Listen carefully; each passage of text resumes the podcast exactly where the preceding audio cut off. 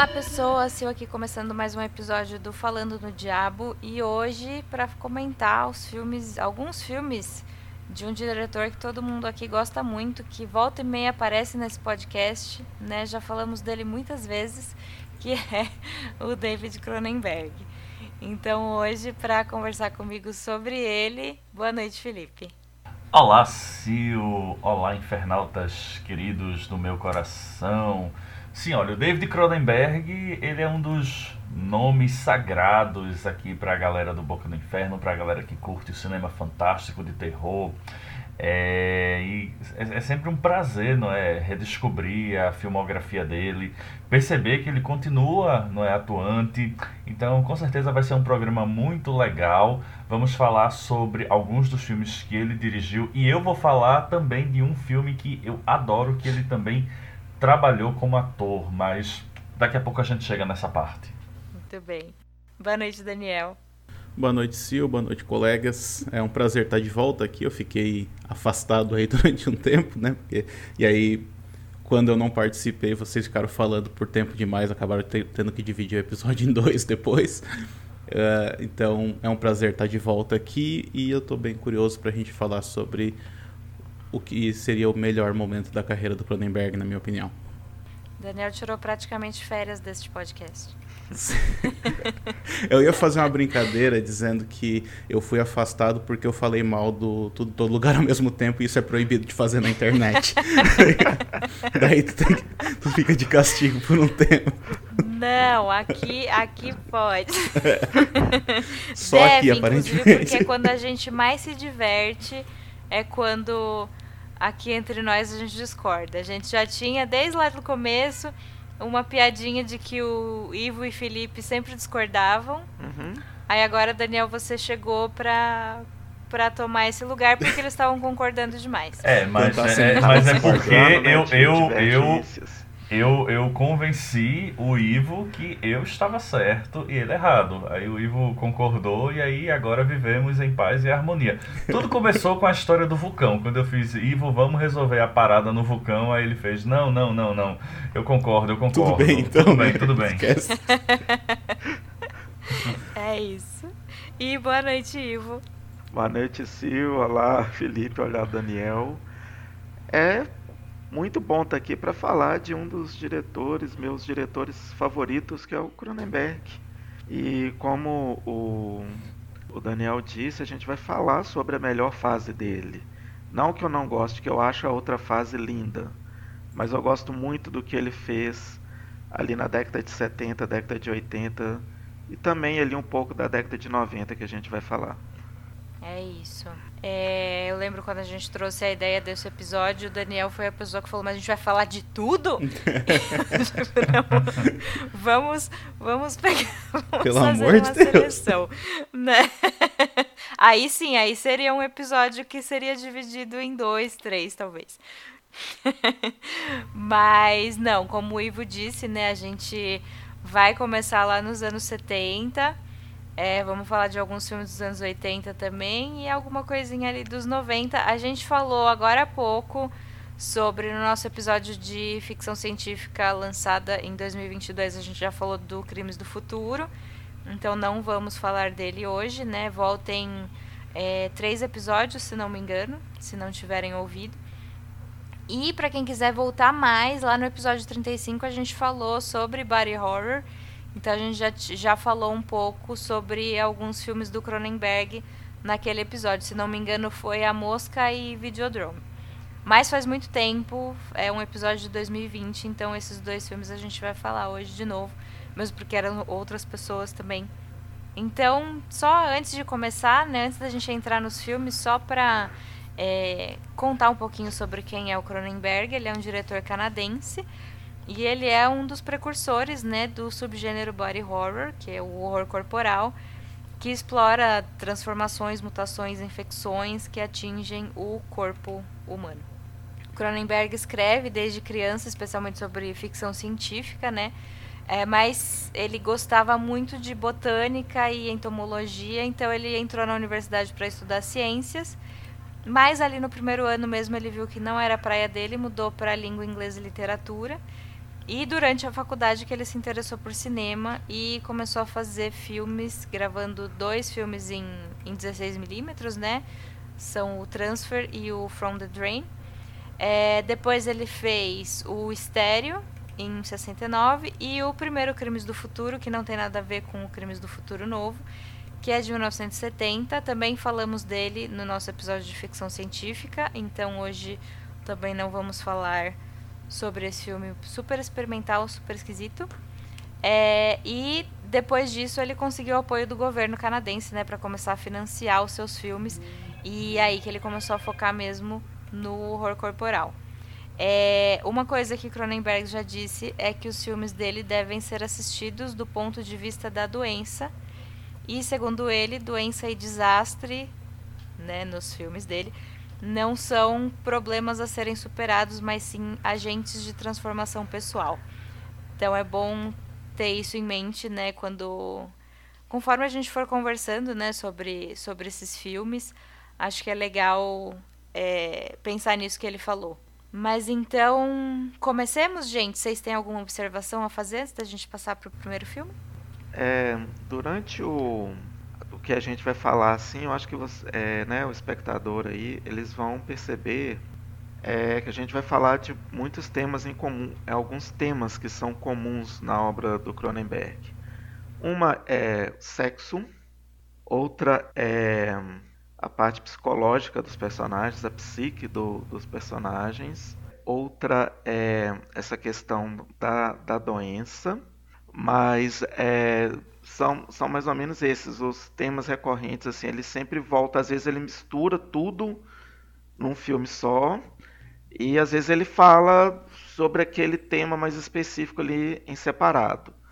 Então é, é só isso que eu queria falar assim que eu achei interessante revendo os filmes dele, eu percebi muito isso, é, o que esses temas são recorrentes no, no universo dele. Só uma, uma observação, então aqui, é, na verdade não é uma observação, é mais assim um comentário. É, se alguém tiver, eu não sei se todo mundo que vai estar ouvindo esse episódio ouviu já o que vocês fizeram sobre o, o body horror, né? Mas se alguém tiver alguma dúvida sobre do que, que se trata isso, é só comparar o dois, duas versões do mesmo filme, que é o Monstro do Ártico, da década de 50, e o Enigma do Outro Mundo, da década de 80, né? Uh, porque é, esses foram meio que o ponto de virada assim para se entender o que, que seria o, o, tal do body horror, que é a ideia do é, é, a mesma história sendo contada só que de maneiras completamente diferentes. Então, no Monstro do Ártico o que tu tem é um é um monstro mesmo, né? uma figura externa que está ameaçando os pesquisadores lá no Ártico, enquanto que no Enigma do Outro Mundo a ameaça é interna, ela está dentro do corpo, ela está causando transformações é, no próprio corpo. Né? Então, assim, o corpo passa a ser a fonte do, do, do terror mesmo, né? e não aquilo que está de fora. Não é um Michael Myers que está ameaçando as pessoas, mas aquilo que está dentro das pessoas que está causando transformações, e é isso que está causando o terror também. Então, é, e o Cronenberg explora bastante isso, principalmente em filmes como A Mosca, né? Que é algo que a gente vai discutir bastante aqui. Então, só pra hum. deixar o aviso aí. Boa, muito bom. Felipe, você ia falar? Eu ia fazer só um comentário, é, mas que de certa forma o, o livro já trouxe é, sobre alguns cineastas que possuem quase que uma gramática própria para entendermos ou, de certa forma, apreciarmos bem a sua obra. Quando eu digo isso, não significa que todos os filmes são iguais. Né? Você, vão, você vai ter obras é, é, com características específicas, mas existe ali uma assinatura do David Cronenberg é, e que é, é muito interessante perceber como essa assinatura é o mesmo nome, mas como essa assinatura também vai, vai evoluindo, como se, como se os filmes dele, de certa forma, fossem quase que experimentos.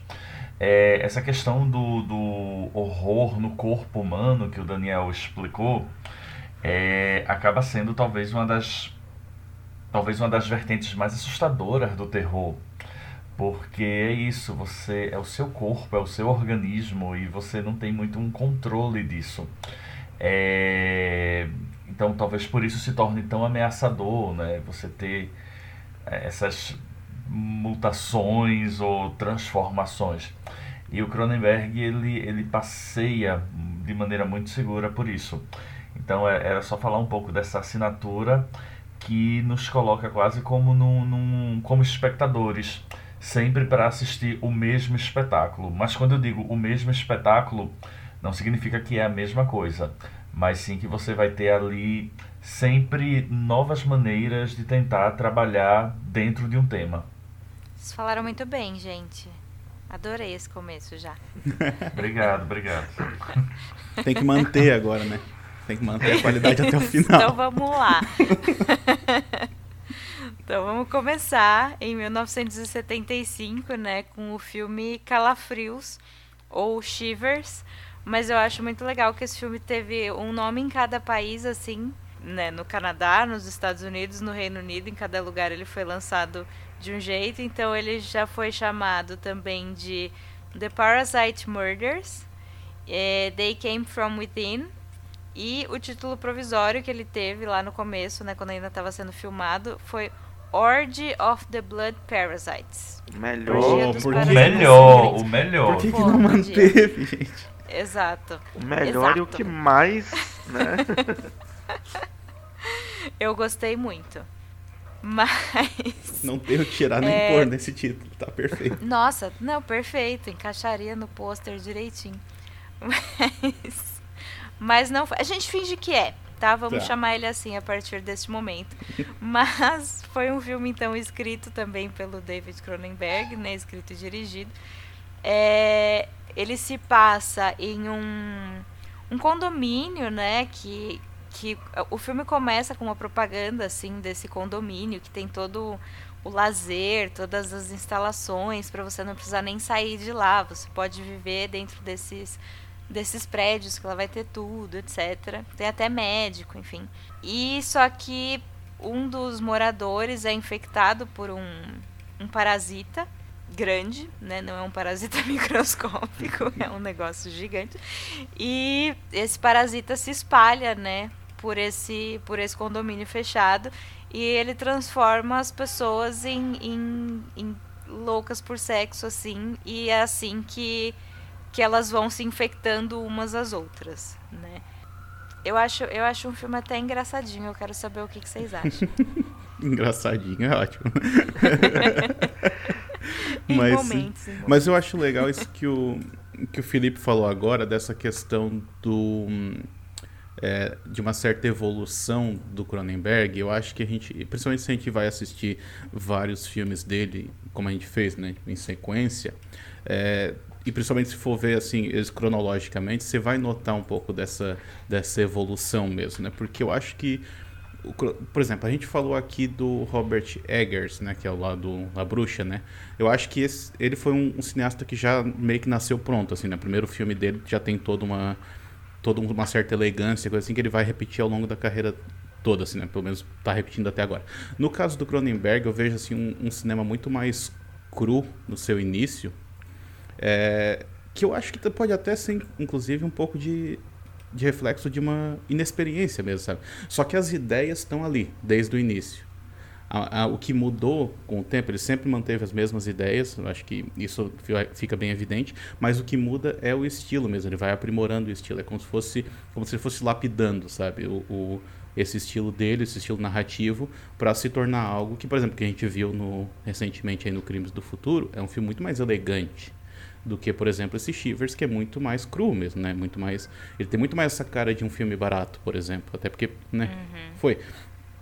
E aí tem outro negócio também que tu, tu, nota, por exemplo, que tem muito ator ali no filme que tu vê claramente que não era ator, sabe? Que ele meio que chamou, acho que qualquer pessoa para Porque a, as atuações são muito ruins, tipo, tem uns negócios assim muito, muito toscos, assim, de vez em quando. Mas de uma maneira geral, as ideias do filme são muito. É, são muito inteligentes mesmo, né? E são e são e elas são na verdade uma crítica à à sociedade daquela época, né? Se eu parar para pensar que o filme está falando sobre a revolução sexual, né, que estava acontecendo ali nos anos 70, né? final dos 60 e início dos 70, e ele está mostrando isso, ele está mostrando isso pela visão da, digamos, da burguesia, né, pela visão da, da alta de uma sociedade um pouco mais, digamos, mais cheia da grana, né? E que e mais conservadora também, né? Então assim, é, aquele condomínio todo fechado ele é, reflete isso também. E aí o que acontece é que chega essa, essa esse parasita, essa, essa doença que vai, que vai fazendo com que todos esses tudo aquilo que estava reprimido seja colocado para fora, né? Nessa orgia de sangue aí, coisa assim. Como é que é o nome do título original? Era orgia de orgia dos parasitas, do, é dos blood parasites, né? Dos parasitas de sangue. Então, tudo, tudo é colocado para fora por conta desses parasitas aí. E aí o filme tá, tá, tá criticando isso, tá criticando a, a visão que a sociedade tinha daquela da, da, revolução sexual, né? Tipo, achava que era tudo daquele jeito, por exemplo. E aí, no, o, não sei se a gente pode entrar em muitos spoilers aqui, acho que pode, porque o filme é um pouco antigo, né? Mas é. É... Estejam avisados, ouvintes. Estejam avisados. Mas, o, mas no final, assim, tu tem essa ideia de que é, eu acho que depende muito do, do ponto de vista de quem tá vendo mesmo, assim, se aquele final é feliz ou se ele é triste, porque, tipo, queira ou não queira, a, aquela revolução tá se espalhando pelo mundo. Aí depende muito de como você enxerga aquilo, sabe? Se você for olhar por um olhar conservador, aquilo é ruim, sabe? Porque está se espalhando pelo. Né? Saiu da, daquele espaço contido e está se espalhando para fora. Agora, se, né, se tu, dependendo da tua visão política, tu acha que está certo, tem que fazer isso mesmo. Então, né, extrapolando muitas das ideias que o filme traz, basicamente é isso que eu, que eu percebi, isso que mais me chamou a atenção. Não, Daniel, você foi muito bem aí, né, nos seus comentários aí. É bem isso mesmo que, que é perceptível no filme. É, tanto né, na questão de, de estética né, do, do filme, né, de, é, da parte técnica mesmo de trabalho. É um filme de baixo orçamento, é um filme inicial. Ele estava iniciando a carreira ali, né, já tinha feito alguns curtas. Esse foi o, o primeiro longa dele, mas ele já começa ali transgressor, ele já começa provoca, provocador Uhum. É, aí entra essa questão da narrativa que você citou. E é isso que a gente vai ver muito no, no Cronenberg, né? É, da, dos temas que eu citei no início, é como ele insere esses temas, né? A questão sexual do filme, ela não tá lá só por por tá para ser exibida, não. Ela tem um porquê dela tá ali. Ela tem um, um ela tem um é um porquê social, um porquê de comportamento social é, é no filme. E, e, o Daniel explicou, elucidou bem isso aí. Então, é, eu acho que ele já começa bem nessa questão de, da, de, né, de trazer essas ideias deles, conceitos deles, de alinhar o horror com, com muita questão que dá para você refletir, com muita metáfora, com muita, muito subtexto. Então aí é esse é o Cronenberg, ele ele traz essa transformação do corpo para uma, uma questão de, de né, assim, eu não vou dizer degradação, porque às, às vezes é uma degradação, às vezes é uma evolução, às vezes a mente se esvai, o corpo evolui, o corpo é o corpo se aí depois o corpo se degrada, a mente é, é muito louco o cinema dele. É, divaguei aqui um momento aqui, mas é, é, por aí que a gente vai, vai comentar nos outros filmes. Eu concordo com o que foi dito. É, é um dos filmes que eu, eu vi há 200 anos atrás. E eu tenho muito essa, essa lembrança de ser um filme barato, de ser um filme com atores não profissionais, mas de ter já me causado uma. Opa, olha que interessante é um filme que eu preciso, inclusive, rever, não é? é, é eu preciso redescobrir alguns, algumas dessas obras, mas eu acho que é, é um pouco disso. E eu acho que talvez a principal questão é essa do final. Eu acho que ao depender do seu. É, é talvez seja um filme, inclusive, atual nesse ponto, né? Porque aí a gente vai entrar na questão, talvez, de uma moralidade ou de uma sociedade que acha que é moral, mas que, na verdade faz as coisas escondidas, não sei.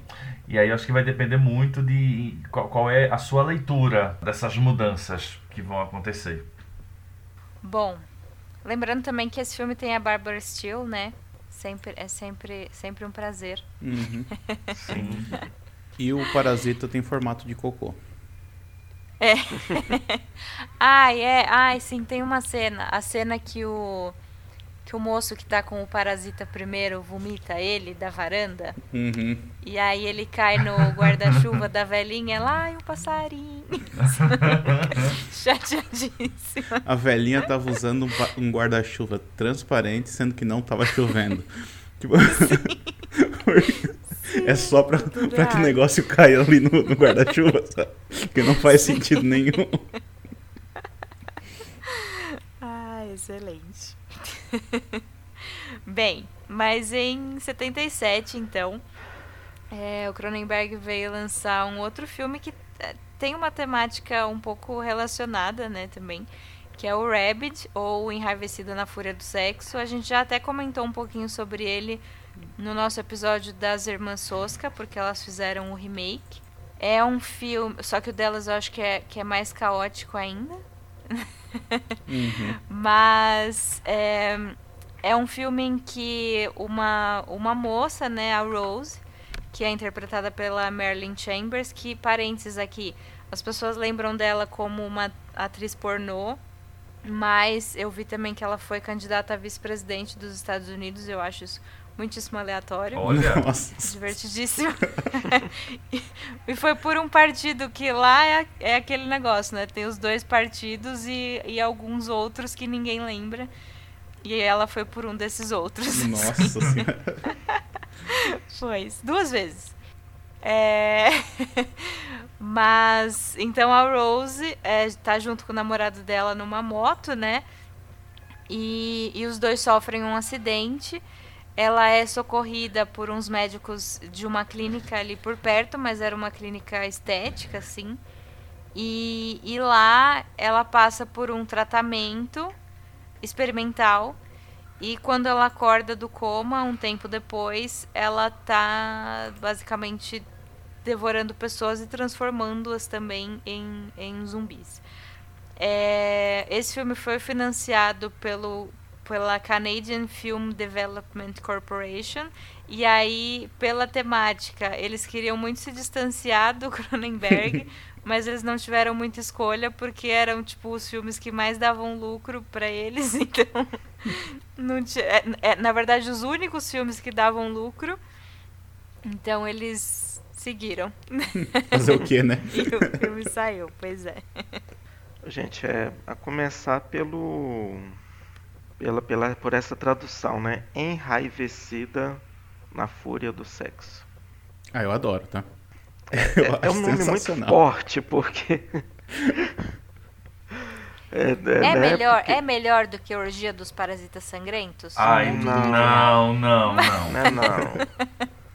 Mas é que a Orgia dos Parasitas Sangrentos é meio Roger Corman, né? Acho que por isso que eles não mantiveram, porque eles queriam se, se afastar do Roger Corman, assim. Pois é.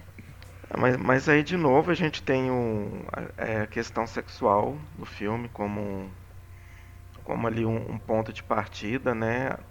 E, e né, é um tema em comum que ele começou nessa questão de, de um, um, vírus, uma parasi, um parasita, uma coisa meio ali de laboratório. E, e nisso aí também para colocar como uma transformação até de personalidade assim da personagem.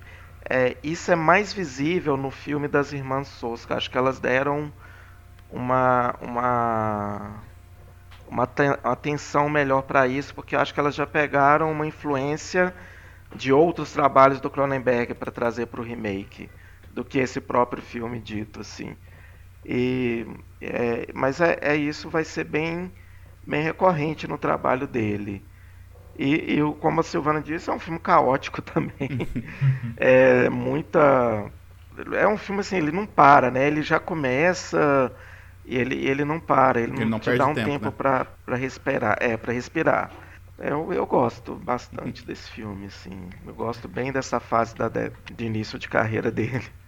Eu gosto bastante também, mas eu concordo contigo que tu falou que as irmãs Sosca elas conseguiram explorar um pouco é, melhor isso, né? Porque elas vão além, né, do sim. que o filme mostra.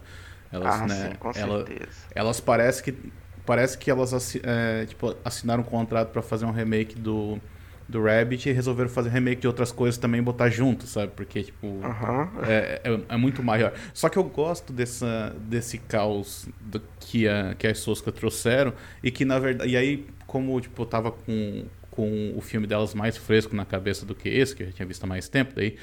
É, quando eu vi esse daqui, eu fiquei meio que sentindo falta disso, sabe? Eu achei que a, a visão delas ficou tão direitinha assim pro, pro remake que o original, não vou dizer que ficou tá, é pior ou coisa assim, não, não é, são coisas diferentes, né? Mas uh, como eu tinha essa referência, eu gostei mais desse, desse caos Uh, dessa loucura que elas propuseram no, no, no filme delas. Uh, tanto é que elas fazem algumas coisas a mais, tipo, elas desenvolvem melhor a personagem, por exemplo, né, que é uma coisa que a gente já comentou lá no, no episódio Sim. sobre elas. Uh, porque, por exemplo, a personagem, personagem delas tinha um emprego, ela tinha uma vida. Essa aqui a gente meio que não sabe o que, que ela faz da vida, né? Mas, uhum. mas assim, é, tem esse caos também, é um pouco mais contido, digamos assim, mas tem, tá ali também tem essa, essa sensualidade e essa sexualidade também, até porque a Marilyn Chamber, Chambers, para quem não sabe, ela estrelou um filme chamado Behind the Green Door, que seria Atrás da Porta Verde, que é um desses é, filmes pornôs assim meio que icônicos, assim, tipo desses que eram exibidos em, em sala de cinema mesmo, sabe? Ouvi dizer, uhum, não vi, sim. né? Não sei, me falaram que é isso. Mas, então assim, e aí ele traz, ele trouxe ela pro, pro filme, ela fez relativamente poucos filmes de ficção, né? É, e, e, esse talvez tenha sido o maior deles. É, então ele trouxe ela pro filme já sabendo que ela traria consigo esse, esse, esse passado, né? Tipo, porque o, o, Behind the Green Door é de, é de 72, esse aqui é de 78, 77. Então, assim, ainda estava ainda tava fresco na, na memória das pessoas, sabe? Então ele trouxe sabendo disso. Talvez por isso até que a, que a produtora não queria se envolver com ele, né? Porque ele também estava fazendo o filme com uma atriz pornô, só que, né? O público queria ver. Então, o que, que a produtora sabe? Hum. Sabe nada. nada. Sempre, sempre. Muito bem. Bom, daí dois anos depois, então, a gente chega num filme que, se não me engano, o Ivo já viu milhares de vezes, né, Ivo? Aham. Revi ontem, inclusive. ontem foi tipo, mil desculpa para podcast, vou é. ver The Blob novamente. Ai, vamos gravar sobre Família Adams. Ah, eu vou ver esse de novo. Vai que tem alguma, alguma coisa que dá para relacionar. é o Filhos do Medo, então, né, de, de 1979, ou The Brood que é um que eu gosto muito. Eu lembro da gente ter comentado bastante sobre ele no, no Body Horror. É um filme que trata de. É um pai que tem uma filhinha, né? E cuja mãe está internada em uma, uma clínica. Está é, tá sendo tratada por um psicólogo que usa técnicas pouco convencionais. Ela está basicamente sequestrada ali mas a filha vai visitá-la e um dia a filha volta com os machucados pelo corpo, né? E o pai vai lá dizer que, que não quer mais que a menina visite a mãe. É, o médico não acha uma boa ideia. E depois disso começam a acontecer assassinatos, né? Entre as pessoas da família, assim, avós e tal. E os, esses assassinatos são causados por umas crianças, né, deformadas assim, com cada uma usando sua sua roupinha de frio, é, daquelas que parecem um igluzinho, mas elas E que é a mesma roupa que a, que a menina usa também, né? Exato, exato. E aí a gente vai descobrindo quem são essas crianças, né, de onde elas vieram e tal. É, é um filme que o Cronenberg já disse que baseou na própria vida, porque ele passou por um por uma separação traumática, né, da, da primeira esposa dele. É, eles tinham uma filha e, e foi uma briga pela guarda da menina e pai. Então foi um, foi um período muito ruim para ele, assim. Talvez ele não, não tenha. Assim, o filme é muito bom, mas né, é o ponto de vista dele sobre, sobre essa ex-esposa. E... É assustador, tá dizendo né? que, que ele não tá certo. Meu Deus. Quase não é enviesado o olhar dele, né? Então, então. Tipo, ele, ele literalmente transforma a mulher num monstro, sabe? Pois é. Quase então. nem é enviesado. Ai, mas Ivo, comece você comentando. É, o, o nome Filhos do Medo não tem nada a ver, né? Seria Filhos da Raiva, porque. é, não vou entrar em spoilers, porque ele é um filme né, um pouco raro, mas é, é interessante nesse filme como que ele trata a questão da psique humana, esse tratamento, esse método aí de, de imersão né, que o médico faz com a pessoa, para a pessoa expurgar a raiva dela, e como que o corpo reage a essa expurgação da raiva, né? E sempre dá merda, né? Nos outros personagens ali, é, a gente vê que todos que não melhora nenhum deles, só piora a situação. Então é um tratamento, é, como é que chama? Psicoplasma, né? O nome do tratamento. Uhum. E, e, ele já parte assim, né? De, de, de um princípio do absurdo, mas para é, como que, que é o como que é o reflexo da raiva na, na vida de cada um, né? Daí a experiência do Cronenberg, a gente imagina que não foi uma separação muito legal, né? Mas enfim. Mas assim, eu não vou tentar entrar em detalhes. Essas crianças que a Silvana citou, elas são assustadoras. Eu acho que talvez é um filme mais assustador dele, de, de, de causar medo mesmo. É, e, a, e, a, violência né, que essas crianças atacam a, as pessoas, elas estão ali no hall das crianças mais assustadoras e mais perversas do, do cinema. E eu só acho assim que o filme para mim ele perde um pouco ali no final, ele não termina bem. Ele acaba tendo um final ali meio apressado, meio meio convencional, digamos assim. Ele acho que o Cronenberg poderia ter explorado mais ali o tudo que ele criou até ali.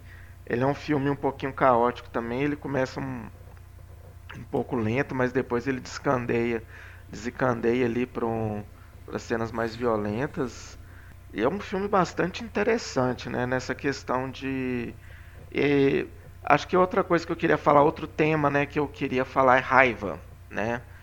A gente vê essa questão da raiva do, do, do comportamento do, dos personagens no filme. Então, são várias maneiras da pessoa ali tá, tá expressando ali raiva, ódio, o que ela tem ali pela humanidade, pela sociedade né, pelo que a cerca ali.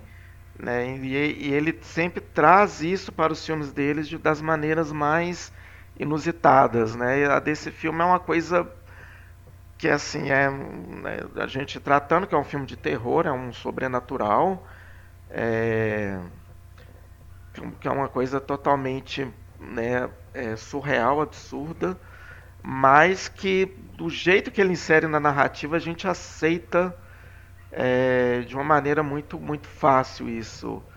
E é um dos meus filmes preferidos deles, eu gosto bastante. Eu, eu acho que ele é um filme muito.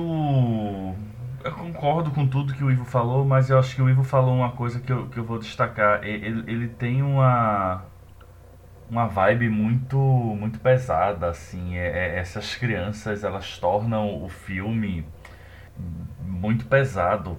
E a sensação que eu tenho ao ver o filme, eu nem sabia dessa história do divórcio e tal. Agora eu tô pensando, tudo faz sentido, tudo se encaixa agora. Agora. Agora eu entendi.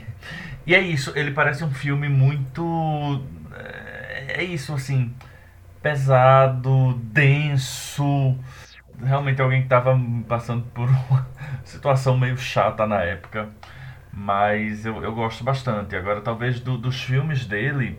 E é, é, assim, é curioso você falar isso assim, porque a gente ainda vai falar de filmes como A Mosca, que claro que são pesados e são densos, mas em um outro formato, não é? é então, acho que para mim é isso. Sempre foi um filme que ele me causa esse certo estranhamento por conta dessas, dessas questões. É, co algumas coisas aqui só para comentar. É, isso que tu falou, Ivo, de que é a, a situação é estranha, mas a gente aceita ela rapidamente. Eu acho que isso é uma característica do cinema dele mesmo, né? De uma maneira, não é nem só desse filme aqui, porque, é, por exemplo, a gente falou ali antes no, no Shivers, tipo, tem uma hora que o médico ele recebe uma explicação ali de que estavam implantando aqueles seres parasitas no corpo das pessoas e ele, e ele age com a maior naturalidade. Fala, ah, tá. E aí um desses tá solto, tá aterrorizando o, o, prédio de vocês. Beleza, então tem que trancar as portas e tal. Tipo, é uma, ele age com uma naturalidade Sim. diante daquela situação absurda, sabe? Que é, eu acho que é, é característica dele mesmo. Então, é, faz, faz sentido mesmo. Esse filme aqui em específico, aí o, o povo da, da psicanálise, coisa assim, gosta muito de usar esse filme para falar sobre, sobre temática, para usar como exemplo sobre temáticas de é, repressão sexual, por exemplo. Daí fala como que a repressão sexual acaba se manifestando de outras maneiras, daí acaba se manifestando nessas nesses seres que vão surgindo ao longo do filme. Também não vou entrar em muitos detalhes a respeito do que acontece, porque é, realmente esse aqui é um pouco mais acho que é menos conhecido até para quem gosta de menos visto pra, até para quem gosta de Cronenberg. É, só em relação ao, ao, fugindo do assunto um pouquinho, mas em relação a, a essa ideia do né, de como que o filme manifesta aquilo que ele estava sentindo naquele momento, por mais que ele tivesse sentido aquilo naquele momento, ele não tem o direito de fazer isso, sabe? Tipo, isso não dá não dá desculpa para ele para poder fazer o, o, que quiser, assim, continua sendo errado, é isso que eu quero dizer. Aí eu lembrei de um filme chamado Cidadel, que é um filme que eu já, já comentei algumas vezes, que é ah, de, um, de, um, diretor chamado Sirian Foy, que daí o que acontece? Ele sofreu, ele sofreu um ataque quando ele era jovem, assim, ele foi agredido e tal, e ele, e ele tinha muito medo de sair na rua, e aí ele fez um filme sobre isso para poder retratar esse medo que ele sentia. Só que daí o que, que ele fez? Ele também retratou a maneira como ele enxergava as pessoas que estavam na rua, e aí ficou um filme extremamente preconceituoso, sabe? Por mais que esteja retratando o algo que ele está sentindo, tipo, isso não dá desculpa para ele para fazer o que quiser, é isso que eu quero dizer. Então, o Cronenberg, ele tá, né, tava passando por um basicamente ele tava passando por um divórcio ruim e ele fez um filme em que as mulheres são monstros. Basicamente é isso que ele fez. Uh, e aí só uma, uma, uma, última coisa que uma coisa que eu estava notando aí voltando àquela questão que eu falei dos, dos atores, né, como que as atuações vezes não são muito boas. Aí eu, eu acho legal que esse filme aqui tem o Oliver Reed, que é um baita de um ator, só que num papel coadjuvante. Ele não é o ator uhum. principal, ele é bem ruinzinho, sabe? E o Oliver Reed é sensacional e ele tá num papel coadjuvante. Para mim a única desculpa para isso é porque ele não tinha dinheiro para pagar para botar o Oliver Reed como protagonista. Daí ele pegou, ah, vai trabalhar menos dias trabalhando com coadjuvante, porque a parte das atuações, de novo, a gente vai ter isso daqui a pouco, no filme seguinte vai ter isso, mas começa a mudar mesmo, acho que só lá no Videodrome quando ele começa a contratar atores bons para ser protagonistas mesmo do filme. Normalmente ele consegue um pouquinho de dinheiro para para botar o cara como vilão ou como coadjuvante. Era isso. É, não, é só pegando um gancho no que você falou, Daniel, essa, essa questão da, da mulher, né, ela ser um monstro, esse filme ele é muito debatido. Eu já vi algumas produtoras de conteúdo conversando sobre ele, sobre a questão da, da monstruosidade feminina é, e de como a mulher ela muitas vezes é tratada no gênero. Isso que você falou é um ponto bem chave nesse filme. Uhum. É, de como a mulher, ela é, de como essa mulher é retratada. Nesse filme ela é transformada em um monstro. Ela está lidada ali como uma pessoa com problemas é, mentais, traumas de passados, né, fazendo aquele tratamento. Só que ela é, é, ela é tratada como um monstro, assim, uma coisa bem, bem forte mesmo no filme. E, o, e a psicanálise, ela acaba, digamos, eximindo os estudos psicanalíticos, né? Eles acabam meio que eximindo o Cronenberg de uma certa responsabilidade nisso, porque como eles partem para a leitura da, da repressão sexual, eles colocam que então que é a repressão sexual que está causando tudo isso, e não a visão do diretor não importa muito, sabe, né? Quando está fazendo uma leitura psicanalítica do filme. Então, por isso que tem muito estudo que vai também para esse caminho, para o a monstruosidade feminina ela está muito associada à, à, leitura psicanalítica do cinema de terror. É, eu ia falar disso também da dessa questão da mulher monstruosa. Tem, como o Ivo disse, né, tem tem muitas análises sobre isso, tem artigos, milhões de artigos é, sobre esse tema nesse filme. E acontece uma divisão também, né? Tem gente que acha que é que é misógino e tem gente que acha que, que é uma boa representação, assim, é, a ser analisada, né? Não a ser concordada. Mas eu acho que, que o Cronenberg conseguiu colocar muita coisa aqui sobre, sobre a mulher monstruosa. São Porque ao mesmo tempo que a mulher é a, é a fonte da vida, né? O nascer é repulsivo, é nojento, é sangue, fluidos, cocô, e é algo de que o homem quer se afastar, né? É, o útero é uma coisa monstruosa e, e, essa personagem, a Nola, ela é uma mulher que é completamente controlada por emoções e por funções reprodutivas, assim. Uhum. É, ela tá na mão de um cientista que usa ela como cobaia para as experiências dele e depois fica assustado quando ela se torna um monstro, sabe? tipo, da onde que saiu isso? é. é. Aí é que eu entro na questão que eu acho que o final do filme ele soa problemático, porque né, até mesmo pelo desfecho da Nolan, assim, né, o porquê daquele desfecho, assim, eu realmente eu fiquei um pouco decepcionado com o final do, né, daquela personagem ser mais explorada. Isso que, que o Cronenberg trouxe até mesmo ali na sequência final, que a Silvana falou da questão do útero, do, é, né, do nascer, da reprodução, mas como que acaba, né? É, um, é uma solução muito assim, tipo, né? Não vou, não vou contar o que é, mas não, não, não consegui engolir, não conseguiu descer. Pra, então, assim, aí acabou me decepcionando, apesar de eu adorar o filme, são dos meus favoritos de todo o desenvolvimento narrativo dele. O final, para mim, ele é um pouco problemático. Um pouco não, ele é bem problemático. É, uma coisa que eu gosto, gosto assim, eu também acho, acho um pouco assim, mas e eu vou, vou dar um spoiler, ouvintes, pulem, eu vou ser bem breve, pulem um minutinho aí. Mas é, é uma coisa que o marido, né, da Nola quer, ele precisa que ela esteja em paz para ela não gerar mais dessas crianças que vão colocar em risco a filha deles, né? Então ele fala que ama ela, não sei o que, etc. E aí quando ela se mostra, né, para ele, ela mostra essa essa monstruosidade, o que que ela recebe é, é o a repulsão, uhum. né? E ela fala, você mentiroso, filho da puta. Basicamente. Tu acha que é um meia-culpa ali do Cronenberg nesse caso? É, pode ser. De repente, é né, justamente é. isso, né? Que quando ela mostra isso, ele repele até, até aí eu acho que estava indo muito bem, assim. Uhum. Mas, é, mas né, ainda tem aquela cena no, no sótão, né?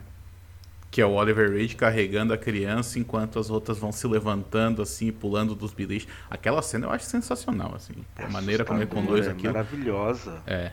Sim. Mas eu concordo que o filme está indo num, digamos, na terceira marcha, na segunda marcha até, até quase no final, depois engata a quinta e vai bem mais rápido, sabe? Então uhum. se torna. Mas aquela Sim. cena é maravilhosa, ela ah, é. E tem uma coisa também, não sei se vocês lembram que a gente falou disso no quando a gente falou sobre o Crimes do Futuro, sobre a ideia de que tinha duas personagens ali no, no Crimes do Futuro que parecia que não meio que não pertenciam ao filme, que elas estavam meio que correndo por fora, assim, que sim, não interagiam muito com a história. E esse daqui também tem isso, né? Porque tem um personagem ali que é um cara que quer é, processar o, o, médico lá e tal, porque cresceu uhum. um negócio no pescoço. Aquele cara meio que não tem importância nenhuma pra história, sabe? Ele serve para mostrar que aquilo lá causa alterações corporais e tal, mas ele poderia é, descobrir isso de outras maneiras, não precisaria daquele, de um personagem inteiro uhum. só para isso, sabe? Então eu percebi que isso meio, é meio que uma uma característica do Cronenberg mesmo. Às vezes ele insere mais personagens do que talvez a história precise, porque, como falou né, antes, se a, a ideia dele é que tu veja pelo ponto de vista da doença, então quanto mais informações tiver, melhor, né? Mas, então, assim, o foco dele muitas vezes não, é, não vai ser o, o protagonista em si, mas vai ser o que a história precisa para né, pra ser compreendida. Sim, total. É isso, gente. Então avancemos mais um pouquinho agora, vamos entrar nos anos 80, né? Em 1981, é, Cronenberg lançou Scanners, Sua Mente Pode Destruir, que para mim é o filme que andou para que The Boys pudesse correr. Gente, é, esse filme vai explodir sua cabeça. Tá? explodiu, explodiu. Desculpa. Ótimo, ótimo. Não, não. Tava, tava precisando, tava precisando disso. Ai, mas Parei. é, eu acho que é o. Acho que mesmo quem não viu o filme já deve ter visto esse GIF por aí pela internet, né? Porque... Assim como o da, da mosca, né? Sim. Que é aquela cara, o rosto se abrindo e tal. Então, assim, tu não consegue Sim. escapar disso. Exato. Bem, os scanners então passam em um mundo em que há pessoas que são os scanners que têm habilidades telepáticas, né?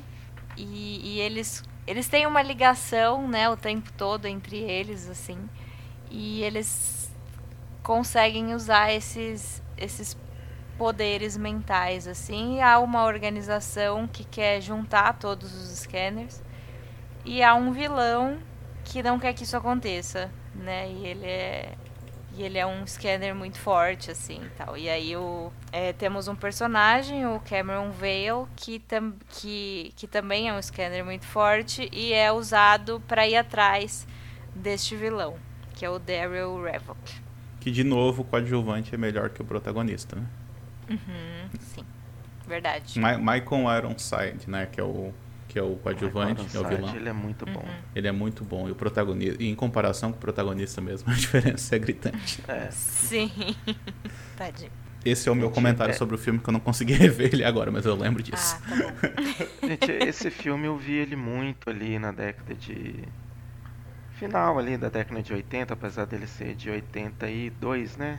81. 81. Mas eu comecei a ver filme ali, né, nos meus filmes de terror ali no final de 80, início de 90. Época também das videolocadoras, né, que estavam começando ali e eu vi esse filme assim muitas vezes assim, eu gostava de ver as cabeças explodindo. É o, é o que é o chamativo do filme, né? Eu ia fazer é, esse apesar comentário. de todo, todo o roteiro, todo toda a questão, essa questão de conspiração que ele tem, essa organização, ela, essa questão da dominação mundial. O filme é o legal é a batalha, gente, mental entre os personagens assim, é, é inesquecível.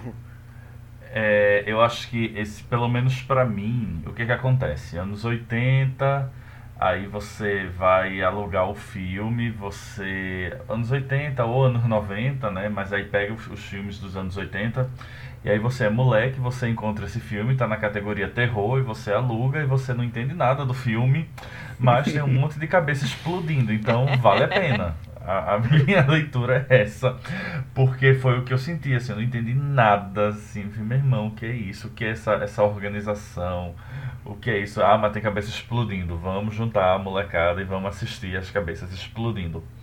É, e ele é muito bom, assim, até hoje as cabeças explodindo, acho que são é, as, as melhores coisas do filme. É... Foi o filme do Cronenberg que gerou sequências, né? Pois é, pois é. Eu já não lembro é. do 2 e do 3, mas eu sei que ah, existem. Ah, existem, mas eu também não lembro, assim. Eu sei que tem cabeça explodindo neles. Inclusive, essa parada da cabeça explodindo foi o Dick Smith é o, é o responsável pela maquiagem né, desse filme, pelos efeitos especiais. E aí eles foram tentando várias técnicas assim para parecer que fosse uma cabeça explodindo mesmo. Tentaram de vários jeitos e estava tudo ruim. Aí o Gary Zeller, que era o supervisor de efeitos especiais, mandou todo mundo sair é, sair de perto e ir pros trailers, etc. Aí ele pegou uma, uma arma e atirou na cabeça, na cabeça falsa por trás e ela explodiu. e aí deu tudo certo. Meu Deus. Foi uma, eu não sei, é uma shotgun, eu não sei. É uma escopeta, uma uma arma grande. Meu Deus. É, os anos é, 80 mas... a turma tinha que ser criativa. Pois é. é. Eu gosto desse filme porque ele é, ele é uma jornada do herói toda cagada, né?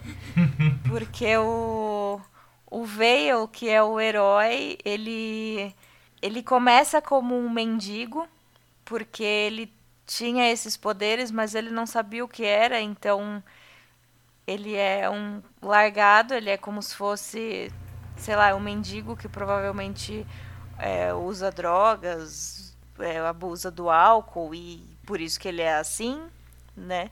E até ele ser resgatado, entre aspas, por essa empresa que é a Consec e pelo Dr. Ruth, que, que né, querem usá-lo para ir atrás deste vilão. Então ele é, conhece uma mocinha no processo, é, ele consegue, ele é, tem essa, esse embate né, com o vilão depois. Mas, mas no caminho a gente vai descobrindo que, eh, sei lá, a Consec é uma empresa de segurança, sabe? Para que, que eles querem reunir esses, esses scanners? É vigiar e punir, né? É, e e o, o, o Daryl, que é esse vilão, ele quer justamente ir contra isso. Não que ele seja a melhor das pessoas, por estar indo contra, contra essa ideia é, contra essa, essa grande empresa, né?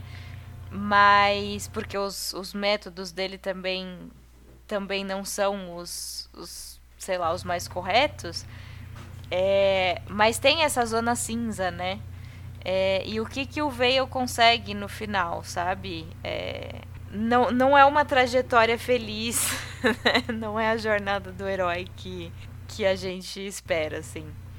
Mas mas eu gosto muito desse, é, desse enredo e, e os efeitos especiais são muito bons mesmo. Eu também lembro de não ter entendido nada quando assisti a primeira vez, mas depois passou. e agora gosto bastante.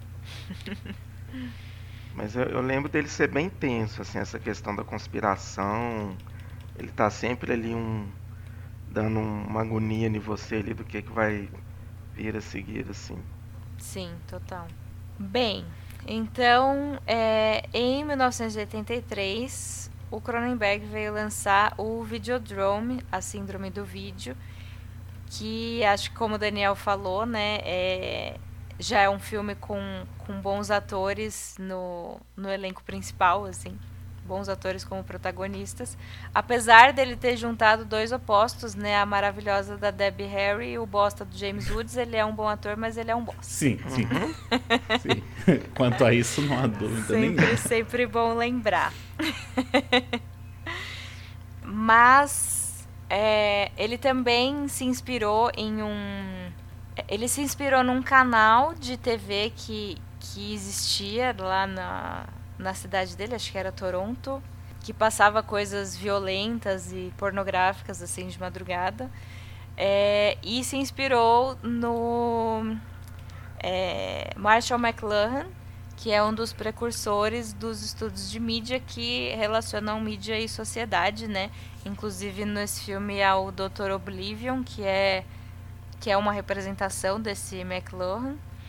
É, e ele acompanha então um programador de TV que tem um, um canal, né? É, e ele é, caça novos programas assim, né, para passar, é, sempre procurando por, por violência e por pornografia, porque é o que, o que vai atrair o público, né? É, até que ele encontra, ele se depara com esse tal de Videodrome, e aí já não se sabe mais o que bem o que é realidade, ele entra numa espiral de doideiras. Assim. é, Videodrome é o talvez o filme dele mais cultuado, né? O filme dele que mais é adorado entre os é, não vou dizer entre os fãs assim, mas é o filme dele que que atrai mais olhares assim de fora desse nicho do gênero de horror. Ele, ele é um filme muito muito essa questão do, do que, que é real, do que, que é, é, é ficção. Ele, ele brinca muito com isso quando ele, ele traz ali o jeito que o personagem vai entrando, vai, vai entrando naquela naquela questão, é o filme ele trata muito também de uma questão social das pessoas ali com, com a televisão do quanto as pessoas elas acabam é, virando escravas assim da mídia. É, tudo do Cronenberg ele, ele tem um, um, fundinho ali, uma metáfora ali para para ele cutucar a sociedade, para ele cutucar o, né, uma, dar ali uma afinetada ali, críticas sociais. Nesse filme, assim, eu tive a oportunidade de ver ele, não tem muito tempo no cinema. Uma amostra que teve sobre o cinema dos anos 80 aqui em BH. E, e como que ele que ele é um filme que não envelhece, né? Então, tem uma frase, primeiro ele controla sua mente, depois destrói seu corpo, o videodrome, né? Então, isso é muito do que a gente fala do Cronenberg, né? Mente, corpo, né? Degradação, controle. É, gente, é assim, é, às vezes a gente tem até dificuldade de, de, de falar sobre os, os, filmes do Cronenberg de tão complexos que eles estão. Então é isso, gente. Eu acho que acho que eu deixei vocês aí mais assim confusos do que Ah, mas não se preocupe, quando virem um filme também vai, tá, vai ficar confuso. É. Porque assim, é, ele realmente ele, ele é um filme maravilhoso, ele e, e, é incrível na hora que ele começa a trazer essa ficção, na hora que ele vai transformando ali. Tem uma cena que o personagem do James Woods está de frente para a televisão, aí ela tá a boca da, da personagem da, da Debbie Harry falando e de repente aquilo vai a tela da televisão vai saltando ali, vai pegando ele isso é muito maravilhoso, isso é muito. É, isso é muito representativo. Eu gosto muito de, desse surrealismo, assim, dessas alucinações que, que o filme proporciona. Eu, eu acho, Ivo, que esse filme talvez seja, de todos os filmes dele, o que mais envelheceu bem, porque a discussão dele, mesmo num ponto de vista inicial sendo a tecnologia dos anos 80, era o videocassete e tal. Mas eu acho tão atual o debate, sabe? Eu acho tão, tão interessante. E essa coisa lúdica, essa coisa assim, surreal, eu acho que apenas acrescenta. Então, é, é, para mim, ele é um filme que ele, inclusive, é, é, é eu já pensei em passar para os meus alunos, mas eu não sei exatamente qual vai ser a reação deles. mas eu, eu sempre acho muito interessante o ponto de vista de discursivo dele e como a gente consegue tirar ali questões que funcionavam como crítica ou como leitura dos anos 80 e da relação com as mídias e como isso existe hoje. Eu acho que um, um videodrome hoje nossa, seria muito mais destrutivo, porque, a, a, de certa forma, se a gente for pensar na representação da mídia e como essa mídia domina primeiro a mente para depois os, destruir os corpos, eu acho que é uma leitura prática do que temos hoje em dia. Então, eu, eu, eu gosto muito do filme, eu acho ele assim muito atemporal, eu acho ele muito de apontar questões, mas não necessariamente de lhe dar as soluções. Então é isso, ele vai lhe levar para o mundo. Assim, ele vai pegar na sua mão e vai lhe levar para o passeio. Agora você vai voltar do passeio mais confuso do que foi. Com certeza. É bom assim. É bom assim. Agora que ele é violento pra caralho, tá? É. Sim.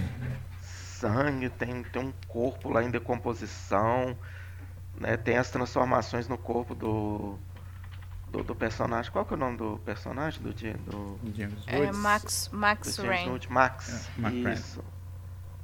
É, a transformação corporal dele, né? Quando ele é tipo ele, ele tem uma abertura na barriga que insere fita de vídeo.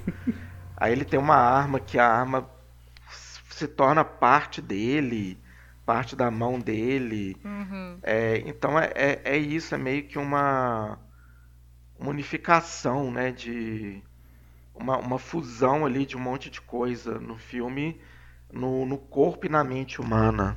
Se fala, Esse se é o fa...